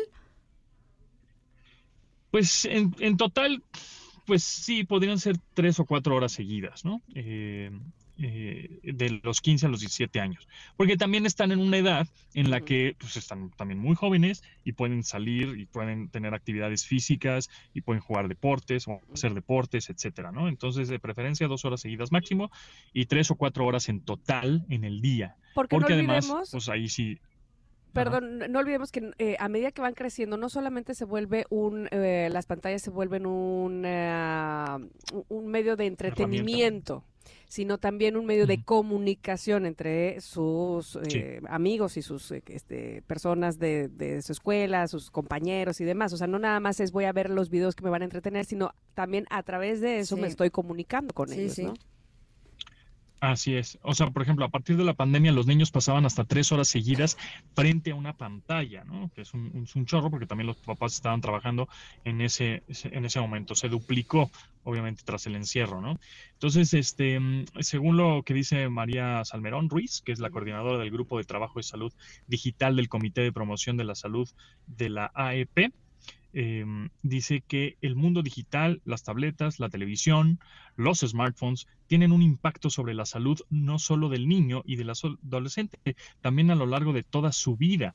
Entre ellos, eh, estas dificultades son la atención, problemas de sueño, alimentación y disminución de la actividad física, ¿no? Entonces, em, Oye, hay un, artículo, sí, es que fíjate que ahora estoy recordando eh, de darles como recomendación, sugerencia, advertencia inclusive a los chavillos, a los chavitos, eh, que mm, ahora como se comunican de mando foto que dura nada más en lo que la ves y luego ya se borra, puede ser que se borre Sí. del dispositivo, inclusive hasta de la red social, pero no de la nube, que es bien importante que ellos sepan que todo lo que se suba en algún lugar estará. Así, este, es- Sí. no sé si, si me explico, pero que no es que ya Sí. se borró y nunca, nunca nadie más verá esa imagen, porque finalmente la estás No. subiendo al cloud, ¿no? No, y también está el pantallazo. así es. No, la abren pantallazo y tienen la foto. claro. Sí, que te avisa, ¿no? Cuando hacen un screenshot en esa, en esa función, pues te avisa que alguien hizo una captura de pantalla. De todas maneras, como dice Tamara, es toda foto y video, audio, texto, lo que sea, se registra, deja un rastro, una huella en Internet, ¿no? Entonces, siempre puede haber un... Por eso, por ejemplo, aunque dices, ay, pues es que se borró mi texto, se borró mi imagen, y de pronto te salen eh, publicidad relacionada con esa imagen que según tú se borró, pues porque hubo un registro, ¿no? Los algoritmos descubrieron que te gustan este tipo de cosas, qué sé yo, ¿no? Y te empieza a salir algo relacionado, textos, artículos, eh, productos relacionados a esas cosas que, que subiste, que según tú los borraste o se borraron automáticamente a la hora de verlas, etcétera. Entonces, siempre hay que tener ese, ese cuidado. O sea, recuerden que las redes sociales son empresas privadas que lo que quieren es hacer negocio, quieren hacer dinero. O sea, entonces es como si llegas a una tienda departamental y casi casi te encueras enfrente de la tienda departamental y digan, soy, eh, tomen todo mi dinero y, abusen de mí, ¿no? Pues no, tienes tus precauciones, o sea, no es que esté mal, pero vas y, y, este, y decides y tienes criterio y dices esto sí, esto no, pues pasa lo mismo en los servicios de redes sociales, ¿no? Pues hay que tener ese, ese sentimiento, ese feeling, ese sentido común, ese, ese criterio de decir, "Mm, mejor esto no lo subo, mejor esto no lo registro, mejor esto no lo publico, porque alguien más puede hacer justo, ¿no? Dice Ingrid, una captura de pantalla. Entonces es mejor, ¿sabes qué? Te marco por teléfono y nos vemos en un café y discutimos nuestro tema, Sí. ¿no? Por ejemplo, ¿no? ¿Sabes? Pues sí, Este, lo dirás es- de broma, no- pero Sí, justo sí, el sí. otro día estuve con Vané, eh, una Vané Claudia, una conductora que trabajaba conmigo, y vi un video de ella llorando eh, al, no. eh, al exnovio y lo subieron en una cuenta de YouTube. Y le dije, ¿y ese video qué? Me dijo, pues se lo mandé a él. Me dice, no te puedo garantizar que fue él el que lo subió, pero no encuentro otro motivo. O sea, si se lo mandé yo a su celular y él lo Sí. subió, no es que estuviera desnuda ni nada, pero sí estaba desnuda emocionalmente, ¿no? Y también fue como un impacto muy fuerte el hecho de ver que su video estaba ahí. Ahora, volviendo a lo del tiempo en pantallas, también creo que tenemos que encontrar un equilibrio, porque no sé si a ustedes les pasa, pero entre semana yo soy del tingo al tango con mis hijos, los llevo que deporte, de- y entonces el tiempo en pantalla no es tanto. Exacto. Pero el fin de semana yo estoy Ujú. O sea, entonces, aunque tengamos plan para salir y comer y actividad en la tarde y demás, por ejemplo, sábados en la mañana o domingos en la mañana, pues también uno está cansado, ¿no? Y de pronto me siento como policía de no, ya deje la pantalla y ahora leer. Y sí, leen un ratito y después, cuando me distraigo, pues yo otra vez estar en la pantalla y digo, ok, a lo mejor el fin de semana ocupan más horas. Pero también es el tiempo en el que yo puedo descansar y yo puedo leer, ¿no? En todo caso, como bien dices, es un equilibrio, porque eh, si durante la semana estuvieron haciendo todas sus actividades que tienen que ver con la escuela, con el deporte, con las actividades vespertinas que ya se sabe, pues eh, digamos que no es que se exagere del otro lado, pero básicamente se buscó el equilibrio y entonces, ya sabes, te llega como cual foto estadística semanal, ¿no? Entonces, cuando veas que esa estadística no ha rebasado lo que tú consideras que es el equilibrio, pues me parece a mí que está bien. No sé qué ¿Cómo piense. se busca esa estadística? ¿Te, te aparece cada semana, no, Pontón? O este, te puedes ver ahí en el, en el, en el dispositivo este, tus barras, ahí, ahí sí que te diga, Pontón, de cuánto tiempo estuviste Ay, en está las redes bueno. sociales. Ujú, Ahora, ahora sí que ir y Sí, como decirles que no deben de pasar de cierto tiempo. Exacto. Bienestar digital. O sea, recuerden que su vida digital y su vida no digital ya es la misma, ¿no? Y así como se cuidan en su vida offline y tienen, no, a ver, voy a descansar tantito, a ver, me voy a distraer tantito, ay, pues igualmente en, en línea, ¿no? Ay, me voy a desafanar tantito, me voy a desconectar tantito, voy- ¿no? Es un poco ese equilibrio, justo, como dicen, digital, ¿no? Entonces, eh, sí, sí, los fines de semana, y tú también vas conociendo a tus chavos, ¿no? A tus hijos, a tus sobrinos, eh, tú los vas conociendo, qué carácter tienen, qué, cómo, ¿no? Y entonces tú les vas pues, soltando o no soltando tanto la rienda, ¿no? Es como si fuera un chavo súper problemático y, y este, se pelea con todos, pues, pues ahí estás, este, sobres, ¿no? Pero tú dices, bueno, es un chavo bueno, se limita, sabe, piensa de esta manera, tiene cierta maduración, pues ahí tú le vas calando. Esto es una como recomendación y es nada más avisarles que efectivamente, pues el estar todo el tiempo en pantalla y más los niños, pues pueden, este, pueden tener menor integridad estructural, por ejemplo, ¿no? Eh, En las regiones del cerebro, que es un importante papel en el lenguaje, en otras habilidades como alfabetización, ¿no? Emergentes ahí. Eh, entonces, nada más es tener ese cuidado, ese equilibrio. No podemos prohibirlas, no. Tenemos que dar ese equilibrio, ¿no? Perfecto. Oye, ¿dónde te pueden encontrar nuestros connectors, Pontón? Arroba Japontón, ahí estoy en todas las redes sociales y por supuesto con ustedes aquí lunes y miércoles. Eso, eso me encanta. Pues muchas gracias, Pontón. Te esperamos el miércoles entonces. Gracias. Oye, encanta ¿ya contaron el chisme de, de, de ¿De qué? Taylor Swift y, Travis o Claro, no? con, con Paquito Eso. Ánimas contamos ahí el chisme. Eso. Bueno, ya sabes, este, y además, como estaba yo viendo en Twitter que una persona decía, por favor, si se van a meter al chisme de Taylor Swift, necesitan tiempo, porque esto es cada vez sale más y más y más. ¿Y cómo fue vestida después del, del, este, del juego? ¿Y a dónde fueron? ¿Y qué hicieron? No, no, no, es que no se acaba. Oye, pero además les Pues va- es que no se acaba. Imagínate que- que fue más importante Taylor Swift y que fue al estadio ahí de Kansas City que en sí toda la jornada de Ya de sé, deportes ¿qué y los esto? marcadores y todo. O sea, Oye, pero si Taylor nota fue Swift Taylor Swift. ahorita está en la gira mundial más exitosa de todos los tiempos, tiene tiempo de ver a su novio y estar con él en los momentos importantes, que no les vuelvan a decir que no tienen tiempo para ustedes. Listo. Exacto, O sea- muy bien, muy bien. Es que ahorita no tengo tiempo para el novio. Ay, si Taylor ajá. lo tiene. ¿Estás de acuerdo? O sea, si Taylor tiene tiempo de ir a apoyar a su novio a su partido de fútbol con una gira mundial, todos tenemos tiempo para estar con las personas que queremos. Listo, lo dije. Exacto. Dicen, no es falta de Muy bien. tiempo, es falta de, De ganas. exactamente, supuesto. De interés. Gracias, Pontón. Bueno, Gracias. A Nos ti. escuchamos. Bye. bye. Besos, bye. Vámonos al corte porque tenemos todavía más para ustedes. Aquí en el 102.5 estamos, somos Ingrid y Tamara. Es momento de una pausa. Ingrid y Tamara, en MBS 102.5.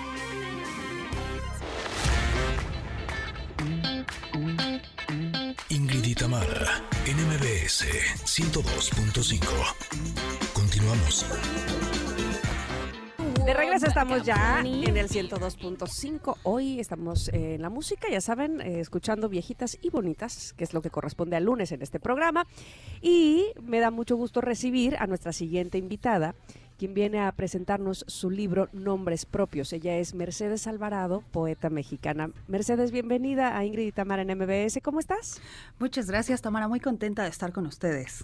Platícanos, por favor, de Nombres Propios, que entiendo que Nombres Propios es un poemario y que habla también sobre la triste y desgraciadamente cada vez más eh, situación en nuestro país de pérdida de mujeres. ¿Estoy en lo correcto? Sí, Tamara, fíjate que es una colección de poesía, como bien apuntas, en la que estoy hablando de quienes nos quedamos esperando y buscando a hombres y mujeres Hombres que, y como mujeres. bien dices, pues cada día faltan más en este país, ¿no? A mí me parecía que, bueno, libros sobre la violencia en México hay muchos, es un tema que se ha estudiado mucho, que hace mucha falta estudiar, desde luego. Pero también me parece que de pronto, ante la urgencia de encontrar a nuestra gente, dejamos de hablar o no hablamos lo suficiente de lo que pasa con quienes se quedan en ese duelo Claro. que no hay manera de cerrar o que no estamos encontrando cómo cerrarlo, ¿no? ¿Cómo es que empezaste tú este libro hace 11 años? Pues la cosa, Ingrid, es que hace 12 años que desapareció un amigo mío y entonces a partir de ahí pues había que decir ciertas cosas y la única manera que yo encontré para, para decirlas fue justamente a través de la poesía. Entonces ha sido un libro como muy largo porque se fue escribiendo a lo largo de los años, durante mucho tiempo incluso sin la intención de que eso fuera un libro y luego bueno pues el camino nos fue llevando hacia allá. De 12 años hasta el día de hoy, ¿ha habido, o más bien, qué diferencias has encontrado? ¿Hemos avanzado en algo? ¿Al contrario, crees que hemos retrocedido? Hemos avanzado como sociedad civil, hemos retrocedido en términos de la gravedad de la situación, pero sí creo que en estos 12 años la situación nos ha obligado a generar una, un- una resistencia civil, ¿no? Todas esas mamás, todas esas hermanas, claro. todos esos padres que están dando la lucha todos los días, yendo a buscar, eh, encontrando maneras, aprendiendo cosas que nadie debería de aprender. Creo que como sociedad hemos encontrado una colectividad y una solidaridad que al final es lo único que nos está salvando. ¿Esto tiene que ver también con lo que está sucediendo en Ciudad Juárez? Pues en todo el con las país. mujeres que desaparecen en Ciudad Juárez y el trabajo que hacen sus mamás. Claro, eh, bueno, ahí está el mapa de feminicidios de, de Juárez, ¿no? Que lo lleva Ivonne Ramírez, que me parece un ejercicio maravilloso para conservar un poco la memoria, para decir justamente estas mujeres no son números, son nombres propios y sus mamás también son nombres propios. ¿Qué tan, qué tan complejo para ti que, que escribes, que, que esa es tu profesión, pues eh, es hablar sobre la violencia en un poema? Pues tratar la violencia más bien. Fíjate que a mí más que hablar de la violencia me interesaba hablar de lo que nos pasa como seres humanos, ¿no? De, de cómo le vas haciendo frente, de a qué cosas te tienes que acostumbrar todos los días a pensar y no pensar antes de salir de tu casa para poder hacer vida en un país como este. Porque ya todas empezamos a tomar medidas que si me visto de tal o cual manera para salir a este o a tal lugar, si regreso o no regreso, si voy sola o no voy sola si no me agarro carretera de noche. Entonces, todos esos cambios que parecen muy pequeñitos y que ya nos acostumbramos, en realidad hacen que la vida sea otra totalmente. Yo pensaba hace algunos años que la poesía era esta poesía clásica, ¿no? En donde generalmente se hablaba del amor o del desamor, en donde todo estaba con rimas, ¿no? Y eh, hace un tiempo descubrí a una poeta que se llama Rupi Kaur, que es una locura, en donde ella habla de las experiencias de su vida a través de estos poemas. Y es como un estilo de poema distinto, el cual eh, tiene una riqueza eh, enorme. Y eso me hace recordar un poco lo que estás haciendo tú, que es una forma de relatar las historias de lo que está sucediendo desde otra perspectiva, de una forma en la que te impacta distinto que si fuera un libro de historias. Es algo así lo que... eh, ¿Estoy describiendo bien lo que tú estás intentando hacer a través de este libro? La maravilla de la poesía es que hace que las cosas que son muy complicadas de decir en la vida cotidiana se puedan decir cuando Exacto. trastocas el lenguaje. Esa es como y por eso, la ¡pum!, maravilla. pega. Exacto, la maravilla, el misterio, cuando dices, wow, esa- esas son las palabras, ¿no? Pero que en, en lo diario no las tienes.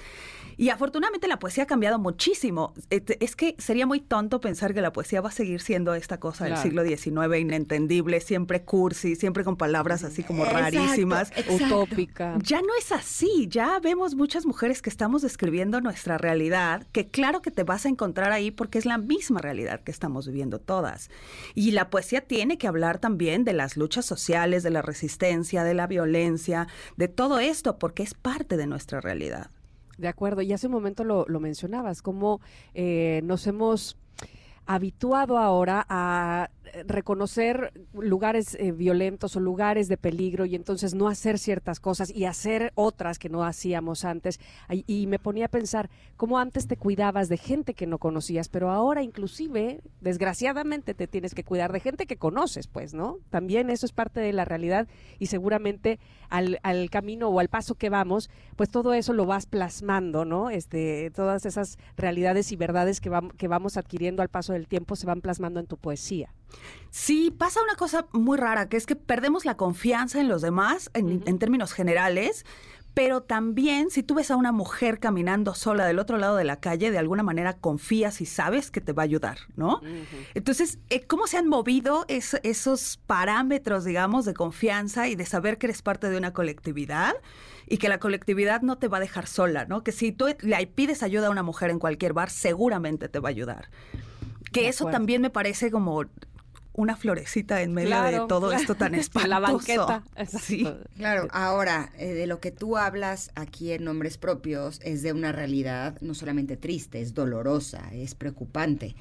Y el que se esté hablando de estos temas, que se estén visibilizando estos temas, pues nos hace ser conscientes como sociedad de qué es lo que está sucediendo en, en nuestro país, ¿no? Ahora, el que tú lo hagas a través de la poesía, tiene un impacto distinto que si fuera un libro eh, solamente de historias. ¿Te parece ese regreso del corte? Nos hablas justo de esa intención que tienes claro que sí. a nivel sociedad.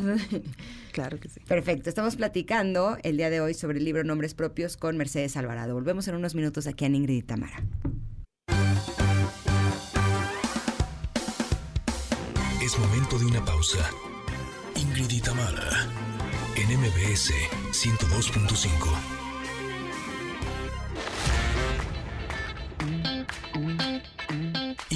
Tamara, NMBS 102.5. Continuamos. Estamos escuchando Scream and Shout de Will I Am con Britney Spears.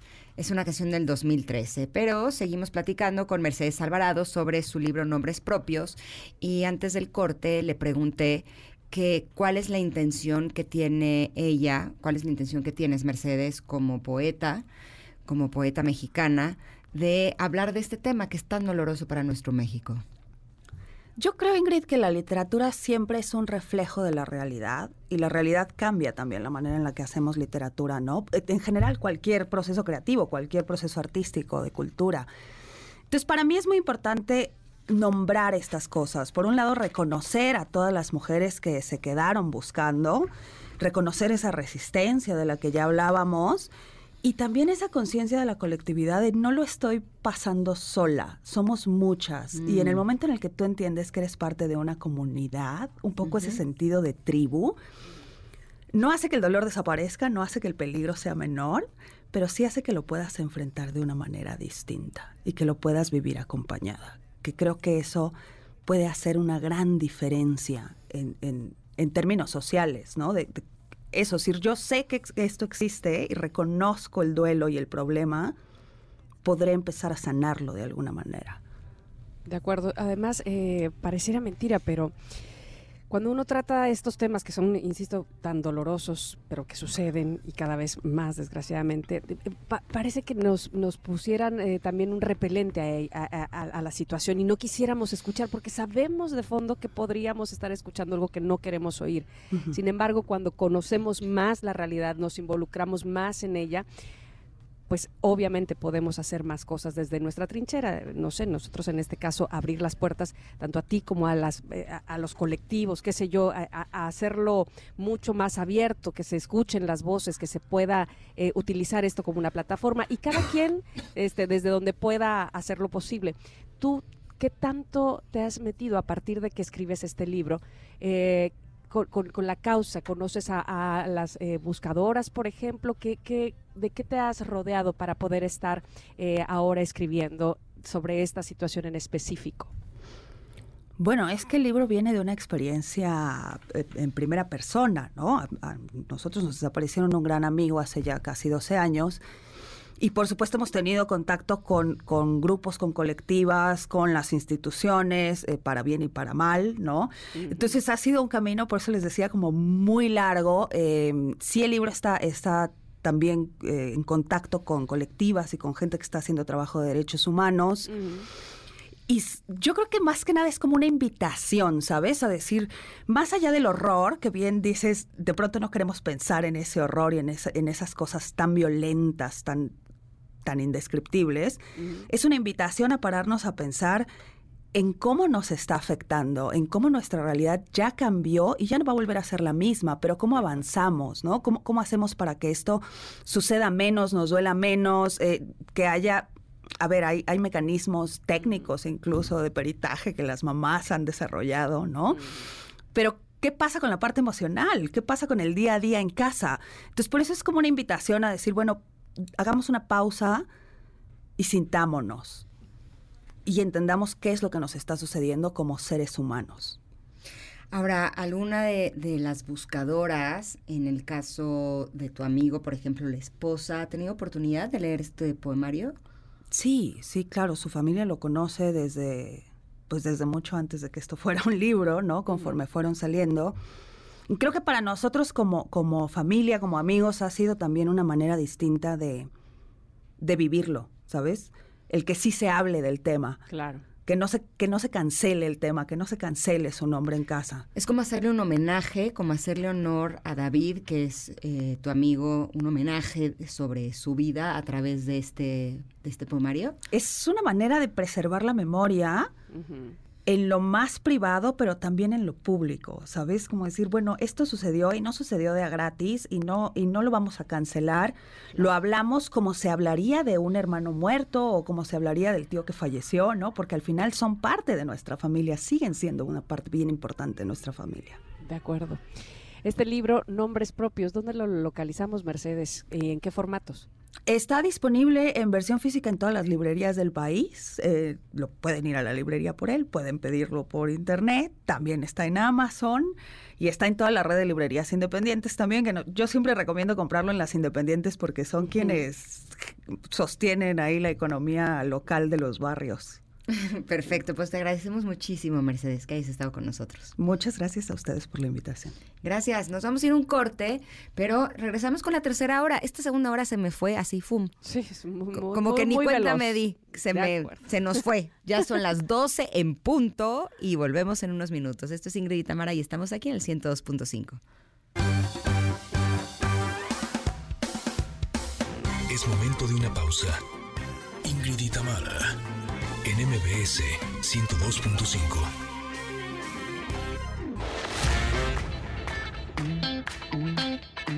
Ingrid y Tamara, en MBS 102.5. Continuamos. Pues si quieres. Así. Estaba escuchando muy atenta esta canción, que es parte del musical Anastasia. Y que le ponía yo aquí a la producción. Me acuerdo cuando esta canción la escuchaba en la película cantada por Talía y la verdad es que le salía muy bonita, ¿eh? Debo reconocerlo. Es que Talia canta bien padre, la verdad. No Pues eres mira. tan fan, ¿verdad? Yo no, vamos, que no, no, no, no, no me parece tampoco mala, pero este, vamos, que no soy su fan, eso es, eso es cierto. Sin embargo, me acuerdo perfectamente de su voz en esta canción en específico y me parecía muy, muy linda como lo cantaba y cómo la interpretaba. Pero bueno, hoy en día me da mucho gusto que Anastasia la podamos disfrutar en México, este mus- musical de Broadway para México, nada menos y nada más, y que nos acompañe Iñaki Barcos, que además de ser promotor y productor asociado de Anastasia, también es actor, y él representa a Dimitri. ¿Cómo estás, Iñaki? Bienvenido. No, no, Javier es Dimitri. Javier, ¿no? discúlpame. Yo, ah, yo te puse a ti en todo. Ay, sí. Cuando quieras, Iñaki, te presto el personaje. Muchas gracias, muchas gracias. Este también está con Hubieras nosotros. visto la cara que puso así de yo. También está con nosotros Javier Manente. Ay, ahora sí, oigan, yo así como que no veo y no los veo, pero, pero este, yo sé que ahí están los dos. Muchas, muchas gracias. Como Talía. Haz de cuenta. No, no veo, ¿me escuchan? No veo, me escuchan, me sienten. Oigan, pero bueno, los dos bienvenidos a cabina, que eso me da muchísimo gusto, porque de verdad que me pone feliz que esta historia en específico, esta, la podamos disfrutar en México y estoy segura que con un super nivel, ¿verdad? ¿Que es así? Efectivamente, con muchísimo nivel, con muchísimo corazón. La verdad es que el proceso de montaje y ensayos fue, o sea, una gozada porque tanto el equipo creativo internacional como el elenco que estaba eh, pues trabajando con ellos día con día se hizo una mancuerna preciosa, o sea, ellos todo el tiempo estuvieron hablando de, o sea, lo, ma- lo maravilloso que es este elenco y además, eh, o sea, el corazón, la garra que le estaban poniendo y le están poniendo en todas las funciones desde que estrenamos. Y pues bueno, lo- a, lo- a los latinos se nos da la pasión, se- este, pues somos, o sea, pues de sangre caliente. Entonces, en, en esta historia, pues hay mucha pasión, hay muchas emociones, hay eh, mucha lucha y es que este elenco no podría hacer mejor trabajo eh, actoralmente y vocalmente. Ahora estoy tratando de acordarme cuál es la historia de Anastasia y no me acuerdo. ¿De qué se trataba? Ah, pues yo te cuento. Ajá. Yo te lo voy a contar desde el punto de vista de mi personaje, que es Dimitri, Dimitri, ¿no? Eh, una vez que ejecutan a la familia de el zar, esto es en historia de Rusia, ¿no? En el año 1917, se empieza a correr el rumor por, por Rusia, que ahora se llama Leningrado, que una de las hijas del zar sobrevivió, Anastasia, y la emperatriz viuda, la mamá del zar que quedó viva, se va a, está en París, exiliada, y va a dar una recompensa, eh, muchísimo dinero, a la persona que encuentre a Anastasia y eh, la, reúna con, con ella, ¿no? Eh, entonces Dimitri escucha este, este rumor que se corre por San Petersburgo y eh, empieza a hacer, digamos, audiciones, quiere encontrar una chica que más o menos se parezca a Anastasia, le empieza a enseñar a ser una princesa, pues, para llevársela a la emperatriz y cobrar este dinero. En ese viaje... ¡Abrí en- la boca! Ajá. ¡Ay, qué Es que es buenísimo. Esa, es básicamente la historia. Es, Sí, es sí, sí, la sí. historia. Bueno, desde el punto de vista de Dimitri, ¿no? Si le preguntamos a Anya o a Vlad o algún otro personaje, tiene otro punto de vista, pero pues eh, así siempre la cuento yo. Pero dime una cosa, me quedé con una duda. ¿La Anastasia que sale en la obra es la verdadera o es la falsa? No, no sé. Oh. Hay que ver, hay que ir al teatro. Eso lo tienen que decidir Ay, No, el pero hay, hay muchos, hay muchos cambios de, de- de historia y cuando crees que va a pasar algo, resulta que al final no. Y el final es algo que yo creo que la gente no se espera, pues, porque si la reconocen como Anastasia, Dimitri ya no va a volver a ver a esta chica y si no la reconocen ella se va a enojar con él entonces o sea, se enamora de Anastasia la hay, falsa. hay un romance, hay... Pues es que Ah. pasan mucho tiempo juntos, él le está enseñando a ella a ser una princesa. Ni modo que Eh, no. Ni Y modo es que un no. maldito. O sea, sí es un sinvergüenza, eso sí. Ah, ok. Empieza Es un siendo, empieza aprovechado, siendo un sinvergüenza, empieza con... eh, o sea, solo le interesa el dinero, pero luego pues empieza a conocer a esta Claro. chica y pues nada, se empiezan a, a gustar y pasan mucho tiempo juntos y, y- y- y sí, sí hay un romance, pero bueno, hay que ver cómo termina esta, esta historia. Oigan, bajo su perspectiva, tanto Iñaki como Javier, que que, independientemente de, de la obra como tal, de lo que se escribió, ¿qué consideran ustedes que es el éxito eh, que- o, lo que hace exitosa una obra musical? Porque antes me acuerdo que mucha gente decía, uy, los musicales no me gustan. Ahora casi no escucho yo eso. Y me parece a mí que tiene que ver precisamente con lo exitosos que son los musicales en México. ¿Qué, ¿Cuál es la clave, pues, para que sea así? Yo creo que eh, lo, principal, desde mi punto de vista que estoy adentro, es eh, somos un grupo de personas amorosos. O sea, todos mis compañeros de elenco y compañeras es una familia real. Eh, yo sé que muchas veces se dice, somos una familia, somos una familia, pero esto sí se siente como una familia, nos cuidamos entre todos, eh, cualquier cosa que necesitemos, estamos al tanto sobre el escenario y detrás de escena también eh, se ha creado un grupo hermoso, además de que son talentosísimos. ¿no? Eh, y, y- y, pues a mí como actor me, me- empuja a ser mejor actor, ¿no? Ver, ver a mi compañera Mariana, por ejemplo, o a Manu, que son mis, mis compañeros de escena, eh, ser tan buenos actores, excelentes cantantes, a mí me, me, me inspira a ser mejor cantante y ser mejor actor y hacerlo, dar el 100% todas las noches. Y yo creo que eso el público lo ve, ve que nos llevamos bien y que somos muy amigos y muy compañeros. Y, y la verdad, gozamos mucho, disfrutamos mucho estar arriba del escenario haciendo este show entre nosotros.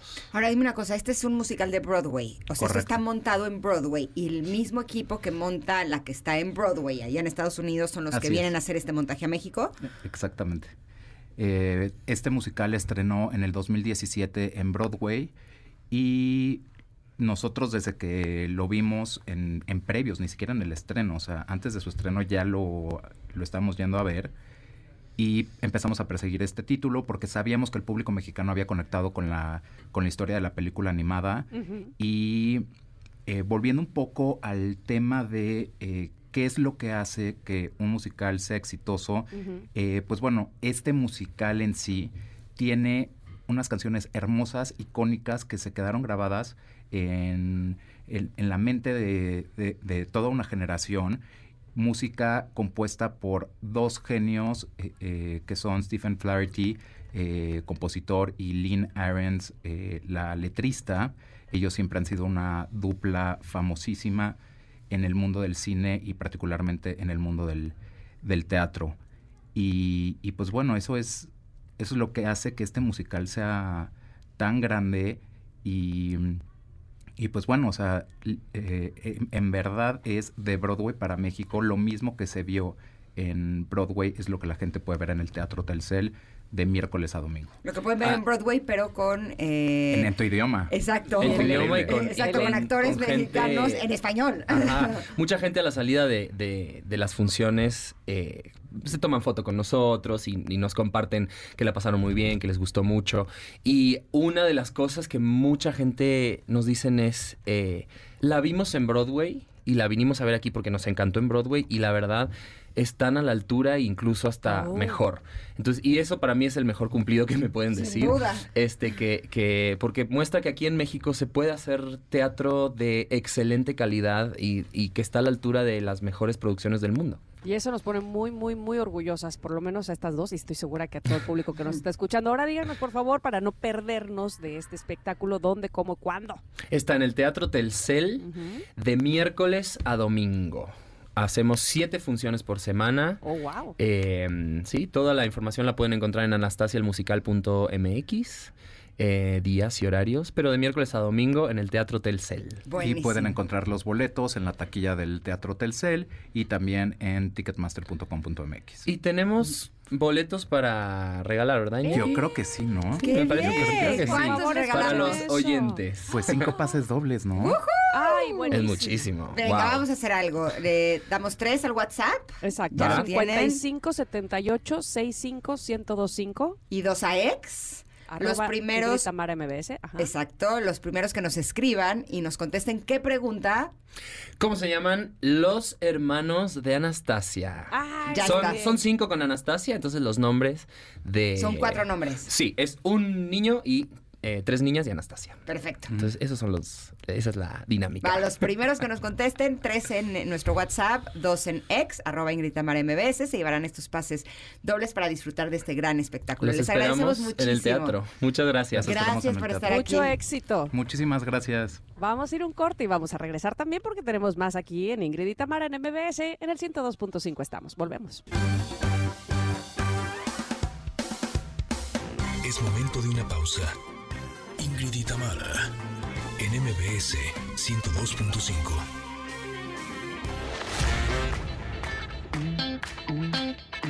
Ingrid y Tamara, en MBS 102.5. Continuamos. Estamos escuchando Around the World de Daft Punk. Esta canción muestra influencias del minimalismo musical, un género que se caracteriza justo por el uso repetitivo de patrones musicales simples. Y Daft Punk adoptó este enfoque minimalista para crear esta canción que se adhiere a un patrón constante. Around the World, Around the World es como una es como un estilo. Esta canción es de 1997, por eso es viejita y bonita. Y yo estoy muy contenta de dar la bienvenida en esta cabina a Adrián Vázquez, que nos va a platicar de Wences y Lala, que de hecho estoy sorprendida porque yo no había podido ir porque pues siempre tengo a mi chamaquiza, ¿no? Y me dijo que no, que incluso los chavos a partir de ocho eh, años pueden disfrutarla mucho porque eh, habla de la infancia y la adolescencia del personaje y que se sienten grandes. Y sí, los que tenemos hijos en esta etapa, ¿no? Que están como entrando a adolescencia por ahí, híjole, las cosas que son de grandes eh, se sienten wow, siempre y cuando el contenido sea amigable para ellos. Bienvenido, Adrián, ¿cómo estás? Hola, ¿qué tal? Bien, bien, bien, ¿no? Pues muy contento de estar aquí otra vez. Y sí, pues este, te comentaba que es una historia para todo público, es una historia que la pueden ver niños desde los 8 años hasta niños de 90 años. es, es la historia de vida de estos personajes, nos cuentan toda su vida, desde que son prácticamente bebés hasta su adultez más, más, más madura. Pero le- te, comentaba ahorita, este, antes de entrar al aire, que es una obra que hemos presentado incluso en secundaria, este, en, en prepas, y los chavos se identifican porque gran parte de la obra habla de, de la vida de jóvenes de estos personajes y el público se identifica. Creo que los adultos nos identificamos porque ya vivimos eso, los jóvenes se identifican porque lo están viviendo o lo quieren vivir, y creo que es eso, es una, es una oda al, al amor, a la lealtad, a la fidelidad, a, a- sobre todo eso, a todos los aspectos del amor, y pues que creo que todos los seres humanos tenemos esta posibilidad de habitar Mm. este mundo de manera amorosa, ¿no? Todos podríamos ser Wences y Lala, entonces, en- en, eh, digamos que todos podríamos vernos identificados ahí. Sí, creo que sí. Creo que algo que nos ocurre constantemente es que la gente dice, es que ustedes se comportan igual que mi tío, que mi abuelo, que mi padre, que algún este pariente en nuestra ascendencia que, que tenemos ahí guardado, pero creo que a la, a la vez tenemos nosotros mucho de ellos, pues creo que Wences y Lala nos demuestran lo que es vivir o sobrevivir en un país como este, pero de una manera optimista, poniéndole una manera agradable a las cosas y con un sentido del humor, creo, muy, muy mexicano y además muy, muy del norte de México. Entonces, creo que el público que asista pues, va a pasar una hora y 40 minutos de mucha risa, de, de contagiarse de anécdotas potentes y por ahí también pues, se les va a conmover el corazón en, en algún momento, pero... Pero esto creo que nos dejan una enseñanza esperanzadora de la vida Wences y Lala. Me queda claro que vamos a reír, pero también vamos a llorar. Muy probablemente sí. Digo, este, si alguien va aferrado a no voy a llorar, no voy a llorar. Es más, incluso podríamos hacer el reto, ¿no? A ver, de alguien que vaya predispuesto a no llorar, a ver si lo logramos, pero. ¿Cuándo que lloras? sí, a ver, si no, al final nos reclaman, le regresamos su dinero, pero no, no, no, o sea, lo, lo que nosotros sabemos, eh, entendemos nosotros como compañía es que el teatro es compartir y la historia de Wences y Lala es eso, es compartir con el espectador una historia, una historia potente que nos conmoverá por muchos momentos, pero de, una manera muy, muy agradable. Eh, la, la compartimos de una manera en la que resulta muy, muy accesible al espectador. ¿Cuánto tiempo lleva eh, montada Wences y Lala? Porque me queda claro que eh, cuando uno confía tanto, no solo en el trabajo que haces, sino en la historia que estás compartiendo precisamente, es porque quieres que llegue de verdad a todo el mundo, o sea, confías en esa historia. ¿Cuánto tiempo tienen ustedes compartiéndonosla? Tenemos, el mes pasado cumplimos nueve años de haberla estrenado y prácticamente no hemos parado, solamente en pandemia e incluso en pandemia nos aferramos, gracias a mucha gente que nos lo solicitó, a, Mm. bueno, a poder compartirla ahí en alguna ocasión por streaming, cosa que no volveremos a hacer. Creemos que el teatro tiene que ser presencial y somos aferrados a, a creer en eso, Eh, pero... Pero Nueve llevamos años. nueve años, Es, nueve es años con ella. difícil mantener eh, una, una obra de teatro. Lo, lo pregunto para los actores, pues para quienes por nueve años, no sé si, si han estado cambiando o no, pero mantener una historia por nueve años es complejo. Sí, fíjate que ahorita justo vengo a, compartirles este, con, con mucha alegría que para esta temporada se integra una nueva actriz. Esta, En esta, esta temporada la va a dar Fátima Molina, que es una actriz bellísima, generosa. Este, ya la verán, encantadora. ¿Quién estaba antes? Eh, Tete Espinosa es quien estrenó. También han, han estado en ese papel Mariana Cabrera, Sofía Silvin, eh, eh, Pamela Ruz. Y, pero la que ha sido titular prácticamente los nueve años es Tete Espinosa. Pero esta temporada que vamos a dar en la teatrería, quien se integra y quien está haciendo un trabajo maravilloso es Fátima Molina. Y sí, creo que respondiendo a tu pregunta, la gran dificultad que yo tengo ahorita para, como director para remontar la obra es el exceso de trabajo que tienen eh, ahora mi, mi compañera. Tete se ha vuelto un referente no solo del teatro, sino del cine nacional. Acaba de estrenar en teatro este fin de semana y eh, se va a grabar mañana una serie con el maravilloso Ernesto Contreras. Entonces, es una chica que tiene muchísimo trabajo y a veces coordinarnos, ponernos de acuerdo en el trabajo, eso es lo que ha dificultado. Pero gracias a, pues a la generosidad de Fátima Molina o en temporadas anteriores a Sofía Silvin, pues la obra ha podido continuar y hemos podido seguir presentándola. Además, esta es una obra de tu propia inspiración, según recuerdo, ¿cierto? Así es, sí, es una autoría mía y está inspirada en la historia de, de vida y en la historia de amor de mis padres. Digo, no, son, no es tal cual, es ficción, pero muchas de las cosas que ahí se cuentan pues, tienen que ver con, con cosas que yo vi, que, que a mí me tocaron, digamos, presenciar de alguna manera. Pero todo es ficción. La verdad es que la historia de Wences y Lala eh, parece más un cuento que algo que le haya ocurrido a alguien. No es para nada autobiográfico. Tomamos aspectos de la historia o de la vida de ellos para ficcionalizar y creo que ahí radica su potencia. Creo que la, potencia de Wences y Lala está en que hablamos de la historia de vida de estos personajes pues, de una manera muy terrenal. Creo que la obra habita un espacio en el que podemos percibir, sentir, oler la tierra, eh, el trabajo de estas personas, eh, lo arraigado que tienen sus raíces y, y, pues nos, nos encanta compartirla. Ay, y a nosotros nos encanta recibirlo, así es que, bueno, pues yo creo que les ha quedado claro con nueve años poniendo a Wences y Lala y el público estando ahí, aplaudiéndoles y disfrutando precisamente de esta obra tan especial. Adrián, ¿dónde los podemos ver? Y horarios, por favor, para que sepamos todos. Sí, vamos a arrancar temporada. Tenemos ahorita un ciclo en la teatrería que se llama Los Tristes Tigres Teatrando en la Teatrería. Me encanta. ¿Cómo te aprendiste eso? A ver, los la tristes verdad- tigres teatrando en la teatrería, madre santa. Así es, créeme que tengo como 40 minutos de- repasándolo para no trabarme. El fonema. Ándale. Este, en donde hemos presentado eh, en este mes que llevamos algunas de las obras más representativas de la compañía. Nos queda una única función de un espectáculo unipersonal eh, maravillosamente interpretado por María Antonieta Hidalgo. Un espectáculo que se llama Tonta, que ese se presenta en única función el 8 de octubre.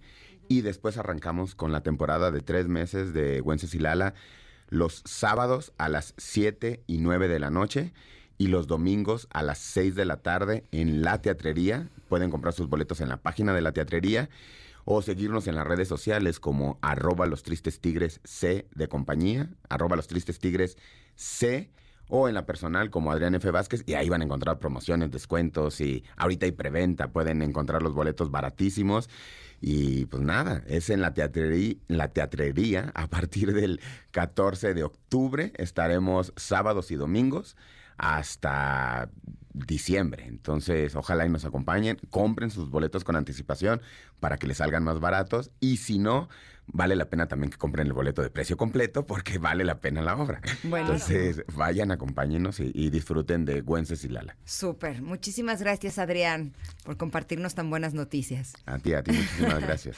Gracias. Gracias. Nos vamos a ir un corte, Connectors, pero al regreso estaremos platicando con Paloma Villa sobre cómo superar un divorcio. Qué tema tan importante. Somos Ingrid y Tamara y estamos aquí en el 102.5. Volvemos. Momento de una pausa. Ingrid y Tamara, en MBS 102.5.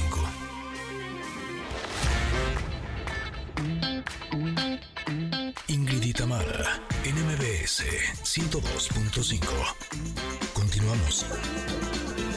Era, era 1996 cuando Ingrid y Tamara bailaban Coco Jambo. Ingrid y Tamara y el mundo. y seguramente muchos de ustedes también de Mr. President. Y bueno, pues hoy como son viejitas y bonitas las canciones que estamos poniendo, pues salió Coco Jumbo otra vez. Aquí 1996, por favor, ¿de qué estamos hablando? Eh, era, estaba buena esa para bailarla, ¿no? Eh, sí, muy buena. Sí, Sí, sí. esa era buena para bailarla. Bueno, en fin. Oigan, tenemos el gusto de presentarles a nuestra siguiente invitada en cabina que se llama Paloma Villa, a quien le doy la bienvenida. Ella es especialista en desarrollo personal y hoy tiene este tema para ustedes, para nosotros, que es cómo superar un divorcio. Bienvenida Paloma con este tema que, bueno, este, yo creo que habrá muchas cosas que decir, supongo, espero, además, porque un divorcio se supera, ¿no? Así es, querida Tamara Ingrid, gracias por la invitación. Como siempre, un gusto estar con ustedes y con tu público. Y sí, pues el divorcio yo creo que está un poquito mm, como mal calificado, ¿no? Siempre que te divorcias. Bueno, a mí me llegaron a decir hasta, ay, lo siento mucho, como si hubiera muerto alguien, ¿no? Y yo, pero ¿cómo, no? Entonces, yo, mi propuesta es invitar a las personas a a si están atravesando por un divorcio o cualquier tipo de separación, porque a veces no te casas, pero sí viviste un tiempo con una persona y esto crea lo mismo que un matrimonio, eh, que lo vean como una oportunidad y no como un fracaso, que ese es el punto más importante. Miren, eso tengo un poquito de experiencia. ya no sé si decir Chócalas. si desgraciadamente o gracias a Dios. Porque todo depende cómo uno lo vea. Sí. ¿no? Claro. Finalmente pasar por un proceso de divorcio es sumamente doloroso, es sumamente complejo, es una desilusión tremenda. Pero sin lugar a dudas, estar en un matrimonio que no es un buen matrimonio es mucho peor. Claro. ¿no? Ahora, cuando estás pasando por este proceso, ese modo de pensar no es suficiente. ¿Por qué? Pues porque en la mayoría de los casos te enfrentas a darte cuenta que la persona de con quien te casaste no es la persona de quien te estás divorciando. Sí, así es. Mira, aquí hay una- un punto importante, porque si bien el dolor no es opcional, el sufrimiento sí. El dolor hay que llorarlo, o sea, hay que llorar a esa persona, eh, todos los ideales que nos creamos, ¿no? Porque todos nos casamos con un para siempre, creemos que va a ser para siempre y bueno, pues resulta que no fue así. Y a veces también estamos como en busca de la familia perfecta y si no hubo hijos y no se dio, o lo que haya pasado, pero que al final no sucedió como tú querías, por supuesto que va a traer un dolor y que hay que llorarlo y hay que sanarlo. Pero, por ejemplo, el, yo, mi propuesta en este tema es divórciate de ti, porque si bien sabemos, eh, ah, desde que tú tomas la decisión, ya la decisión final de divorciarte, quien la haya tomado por el motivo que haya sido, tú bien sabes, Ingrid, que desde antes ya se viene sintiendo algo de que Sin dices, duda. esto ya no, ya no me vibra, ya, y, y a lo mejor son esas ganas de, porque vivieron juntos para siempre, lo que te sigue que- dejando ahí en esa relación.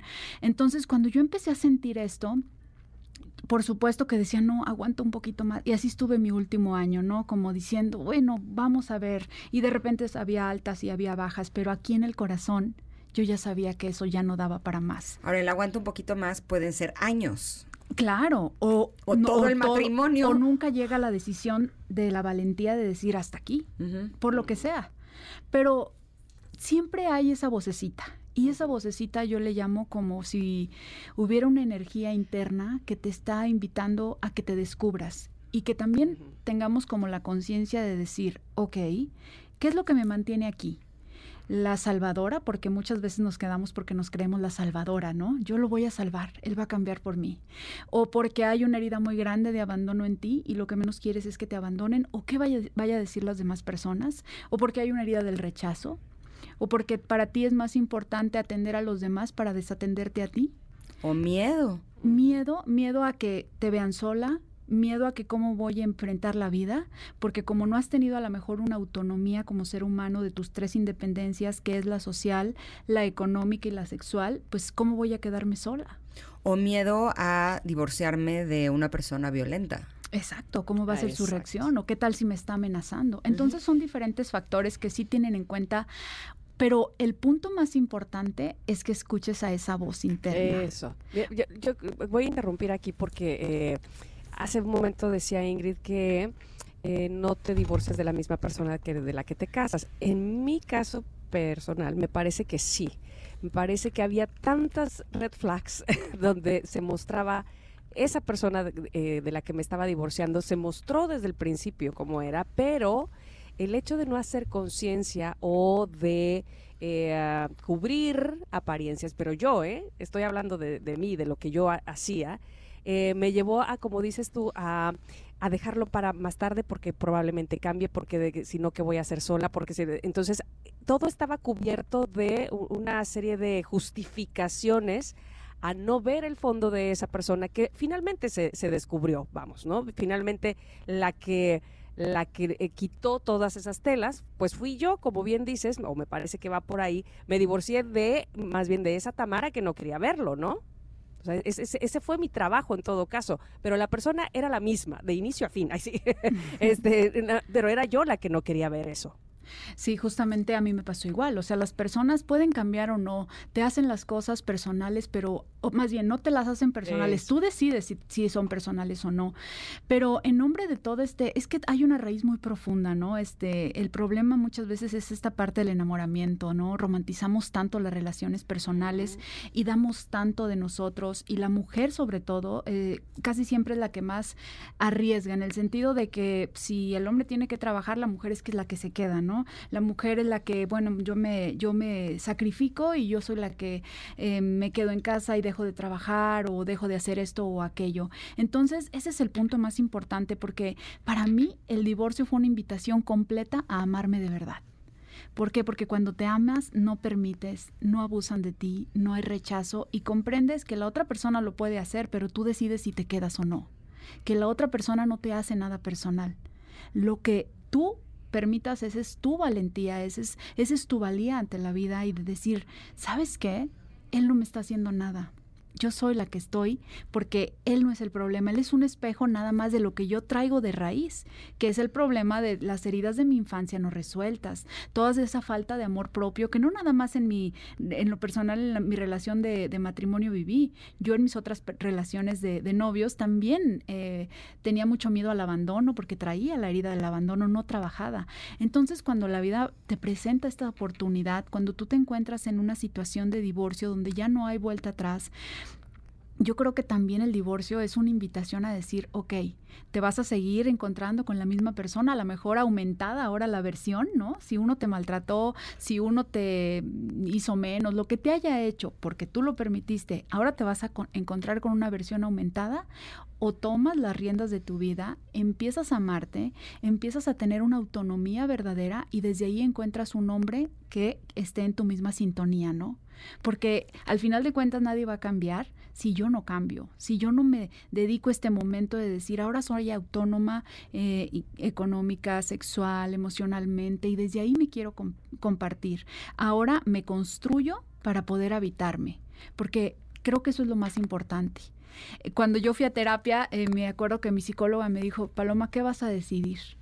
Te tienes que construir desde cero, porque el problema no es tu expareja. Es más, ni él es un hijo de la fregada, ni tú eres una pen, ¿no? Eh, aquí el punto es que tú desde niña has permitido esto, esto, esto y esto. Ya eres una adulta. ¿Te vas a construir para poder habitarte o vas a seguir que te, dejando que te pisoteen, no nada más con tu otra pareja nueva, en el trabajo, las amistades, con tu familia? ¿Qué vas a decidir? Y eso para mí me cambió la vida. Y por eso a mí me encanta compartir eso, porque creo que el, el divorcio es eso, es una oportunidad para construirte, pero sí se necesita mucho valor, mucho amor propio, mucha congruencia, que eso es lo que a veces nos pesa un poco. Si hago memoria en mi historia, Ajá. Sí podría decir que mis dos divorcios han sido mis más grandes detonadores en mi transformación personal, Sí. ¿no? Pero eh, ahorita que decías de eh, que nadie te hace nada, esta idea de que nadie te hace nada para mí fue una tortura durante mucho tiempo. ujú. ¿Por qué? Pues porque hay dos tipos de divorcio. Bueno, hay muchos tipos de divorcio, pero los podríamos eh, catalogar en dos formas, ¿no? Sí. Cuando no tienes hijos y cuando sí tienes hijos.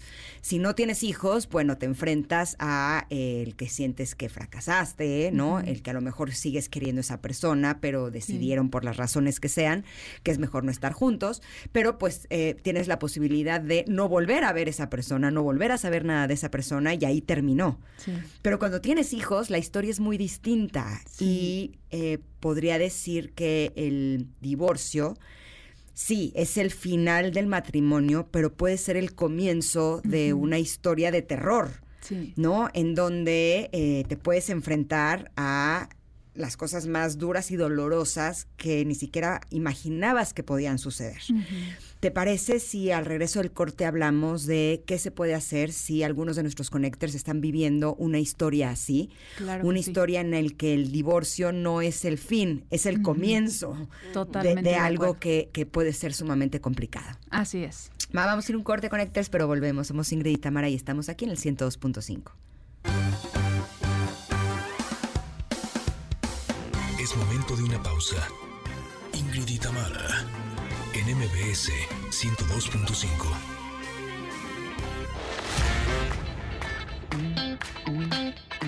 Ingrid y Tamara, en MBS 102.5.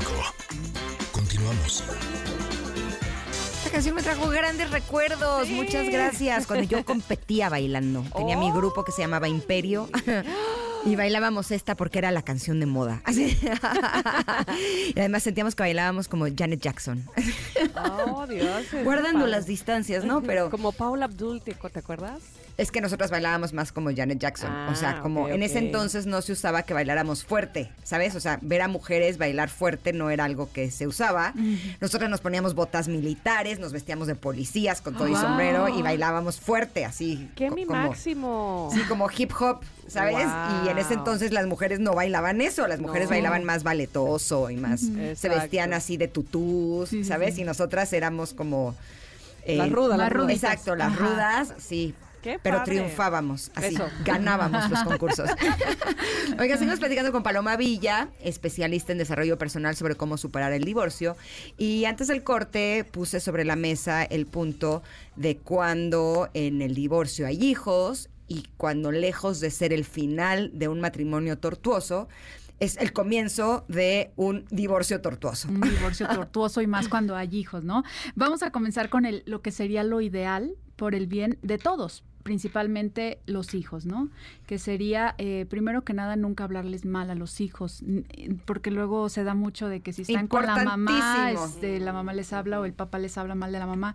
Y digo, bueno, ¿de verdad aman a sus hijos? O sea, ¿son un poco conscientes de esta parte? ¿Por qué? Porque eh, tú y yo lo sabemos, ¿no? A la larga eh, nos hace mucho mal que Sí. nos hablen de nuestros propios padres. Y aparte, se puede tomar, eh, les puedes crear tantas disonancias cognitivas a los hijos. ¿Por qué? Porque entonces ellos haga- toman ventaja. Ah, bueno, ahorita estoy con papá, eh, ahorita le digo que me dé esto porque a fin que como pues su amor lo cubre con dinero, pues le aprovecho para sacar. Pero fíjense el problema que les puede traer a la larga de siempre estar buscando sacar una ventaja, ¿no? Cuando ven la oportunidad. Entonces, Ahora, yo estuve en, este, pos- en esta posición. A mí me hablaban mal de uno y me hablaban mal del otro. Y yo siento que era con la intención de que tú odiaras al otro, ¿no? Sí. Y eso no va a suceder. Lo único que sucede es que tú te dejas de amar a ti mismo como hijo, ¿no? Esa es la Sí. consecuencia real. Por lo tanto, creo que este es el punto fundamental este es el punto para que los niños estén bien. Sí, sí. Porque hay que ser muy congruentes cuando se dice que amamos de verdad a nuestros hijos. Tenemos que ser muy conscientes. Y puede que tú lo odies y puede que se portó de lo peor, sí, pero ese es tu problema. Tú lo elegiste, no te lo sacaste en rifa. Entonces tú hazte responsable y tú trata de sanar esa herida que es tuya y que nada más. ¿Por qué? Porque ¿por qué inyectarle en lugar de cortar ese tipo de, de estilos de vida, ¿no? Que a lo mejor nuestros padres, yo en lo personal, mi mamá, ahí sí le agradezco mucho, que nunca me, me, eh, me decía, aquí no se habla mal de tu papá. Nuestros problemas fueron aparte. Y hoy se lo agradezco muchísimo. Entonces, creo que ese es el punto más importante, sanar. Ya no, los tiempos ya no son como la edad de nuestros padres. Ellos se justifica porque pues ellos de alguna manera no tenían la información que hoy se tiene en la mesa. Hoy todo está puesto sobre la mesa. O sea, no, es más, si no tienes dinero ni siquiera para ir a terapia, en YouTube hay tanta información, este tipo de programas, o sea, un libro, no sé, pero ya es entender que necesitamos cortar este tipo de, de, de crianzas, ¿no? Que realmente a los únicos que dañan es principalmente a tus hijos, que es lo que más amas, y a la sociedad en general. Ahora es importantísimo no irte al otro extremo. Mm, Eh. Por ejemplo, con mi primer hijo yo me comprometí a no hablarle mal de su papá porque yo sabía el daño que me había hecho a mí, pero protegí mucho a su papá. Ok. Y eso tampoco es bueno, porque Sí. entonces les cuesta mucho trabajo verlos como tal. O sea, si su papá lo Mm. dejaba plantado, Sí. yo decía, es que debe de tener muchísimo trabajo, lo cual no era cierto, ¿no? Claro. Y creo que tampoco eso es bueno para los hijos. yo estuve en ese lado. A mí me sobreprotegieron mucho. Mm. No es bueno tampoco. Aquí es medirle el agua a los camotes, como dicen, ¿no? Sí, claro, y porque- ser muy conscientes. ¿Por qué? Porque la salud emocional es tener la claridad, pero tampoco vamos a irnos ni a un extremo ni a otro. Ser responsables este, afectivamente, es decirle, hijo, tu padre no pudo venir. Cuando quieras una explicación, pregúntale a él por qué no Exacto. pudo venir. Exactamente, porque no puedes tapar el sol con el dedo. Exacto. Y si siempre tú estás justificando, entonces llega un punto en donde ya no tienes manera de decir, y entonces la mentirosa eres tú, o el Exacto, mentiroso eres claro. tú, ¿no? Y en- o tú eres la, la, la, La que- mala. la mala y él siempre tenía Sí, algo sí. bueno. Es que por de algo los no dos vino. lados te vuelves parcial. Es decir, si, si- tanto si ocultas las cosas, estás parcializando, como Ajá. si Sí. eh, le das todo el, Totalmente. el- el- el panorama que no existe. Totalmente. Está- estás mintiendo también. Entonces, ser imparcial evidentemente cuesta trabajo, sobre Sí. todo cuando de por medio va eh, pues tu hijo y- y su madurez emocional también, ¿no? Porque vas explicando las cosas a medida que tú creas que él lo puede ir comprendiendo. Pero vale la pena, evidentemente, ser lo más realista posible sin, sin dañar, ¿no? Sí, sin dañar y también el, el asunto importante o el punto importante es qué le estás enseñando con tus actos y tus palabras a tu Uf, hijo. Claro. Porque o a sobreproteger, a mentir, a invalidar o a hablar con la verdad, sea lo que sea. Esa es la responsabilidad afectiva que necesitamos heredar a nuestros hijos. Decirles, esta es la verdad, yo sé hasta aquí. ¿Quieres saber más? Pregúntale a él, que él te diga su verdad. O tú- pregúntale a ella, Ajá, de o a todo. ella, sí, o sea, inversa, ¿no?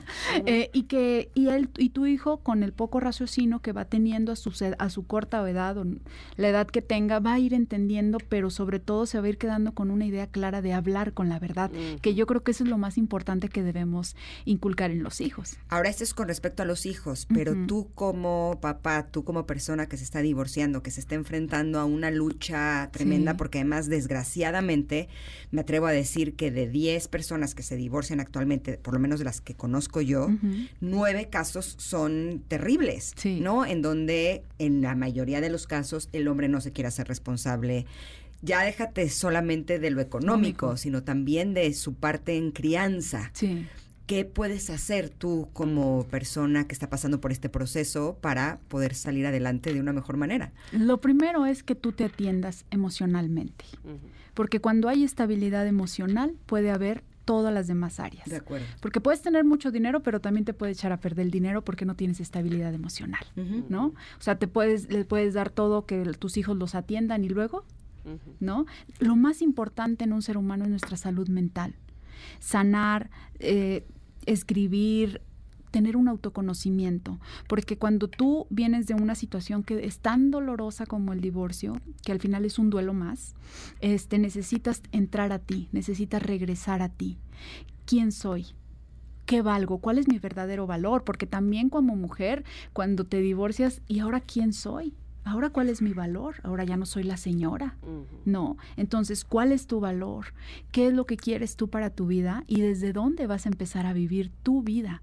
Y solamente teniendo como bien arraigado esta autonomía de la persona y de la mujer o del hombre que eres, pues es que vas a poder dirigir el barco de tu vida, que ahí están en ese barquito, pues tus hijos, también tu familia, tu trabajo, porque si no es imposible, Ingrid, si no tenemos como esta, esta eh, eh, como este sostén emocional que solamente depende de nosotros, nadie nos lo va a venir a dar, otra pareja no te lo va a venir a dar, y menos cuando agarras una relación rebote, ¿no? Que dices, ¡pum! Ya tengo otro al mes, va a ser peor Pero es reconocer que necesitas ayuda. es reconocer, es ser muy humildes con nosotros mismos, porque a veces no tenemos la humildad y la compasión de decir, necesito ayuda. ¿Por qué? Porque nos vemos como frágiles, porque a lo mejor mi pareja ya trae otra, a lo mejor mi pareja lo veo muy feliz y el hijo o la hija de la fregada ya anda en las fiestas y no me da dinero. Mira, ¿cómo vas a cambiar eso? No lo vas a cambiar Claro. porque él va a cambiar el día que quiera. Y lo único que va a pasar es que tú te desgastas, desgastas tu tiempo, tu energía y tu vida, que es lo más importante.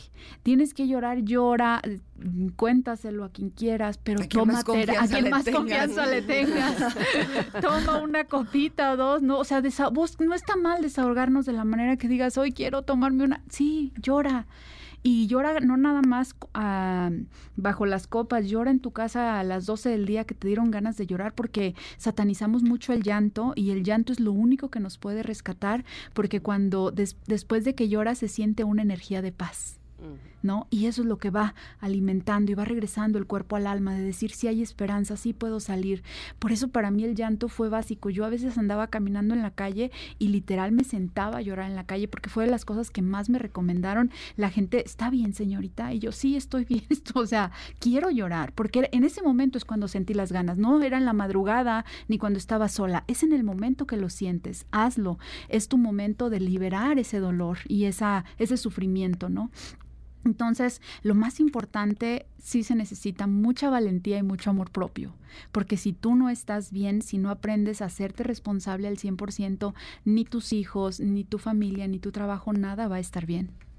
De acuerdo. y, mira, te, te, estoy escuchando y al mismo tiempo leyendo a un connector que eh, pues tiene tiempo escribiéndonos Carlos Eduardo y nos está explicando de alguna manera su caso. Él se siente devastado, ya nos lo había dicho en algunas ocasiones. Y esto último que estás diciendo de tomarte a ti, de hacerte eh, responsable a ti mismo, de, vamos, de ti mismo, para que lo demás pueda fluir, me parece primordial. Eh, Carlos dice que a él le pasó hace un mes, que lo dejaron, se fueron a vivir con la vecina, que las ve a veces a su esposa y a su hija, y que se siente devastado por eso. Pero bueno, justamente em, recuerdo que esta entrevista la empezamos diciendo ¿Se puede salir adelante de un divorcio? Por supuesto se puede. Paloma, ¿dónde te podemos encontrar si nuestros conectores Sí, claro que sí. En Instagram, arroba Paloma Villa TV y en Facebook, TikTok y lo demás, Paloma Villa. Y por último, nada más, divórciense de su ego, de la historia de vida que se han contado, mm, de todo mm. lo que la lastima, divórciense de esa, de esa persona que no las deja avanzar, que somos nosotras mismas, porque ahí está el resultado y todo lo bueno o malo va a depender de nosotros para que nos suceda en la vida. Totalmente. Gracias, Paloma. Gracias a ustedes. También, Connectors, les agradecemos que nos hayan acompañado. Agradezco a María Luis que estuvieron en la operación, a Monsi Nayel en las redes sociales, a Mariana en los teléfonos, a Itzel en la producción y ustedes se quedan en compañía de Manuel López San Martín con la información más relevante del día. Los esperamos mañana aquí mismo de 10 a 1. Somos Ingrid y Tamara en MBS. Bye, bye. Gracias. Bye, gracias. Gracias por acompañarnos. Aquí te esperamos en la siguiente emisión de Ingrid y Tamara en MBS. Cuídate y sé feliz.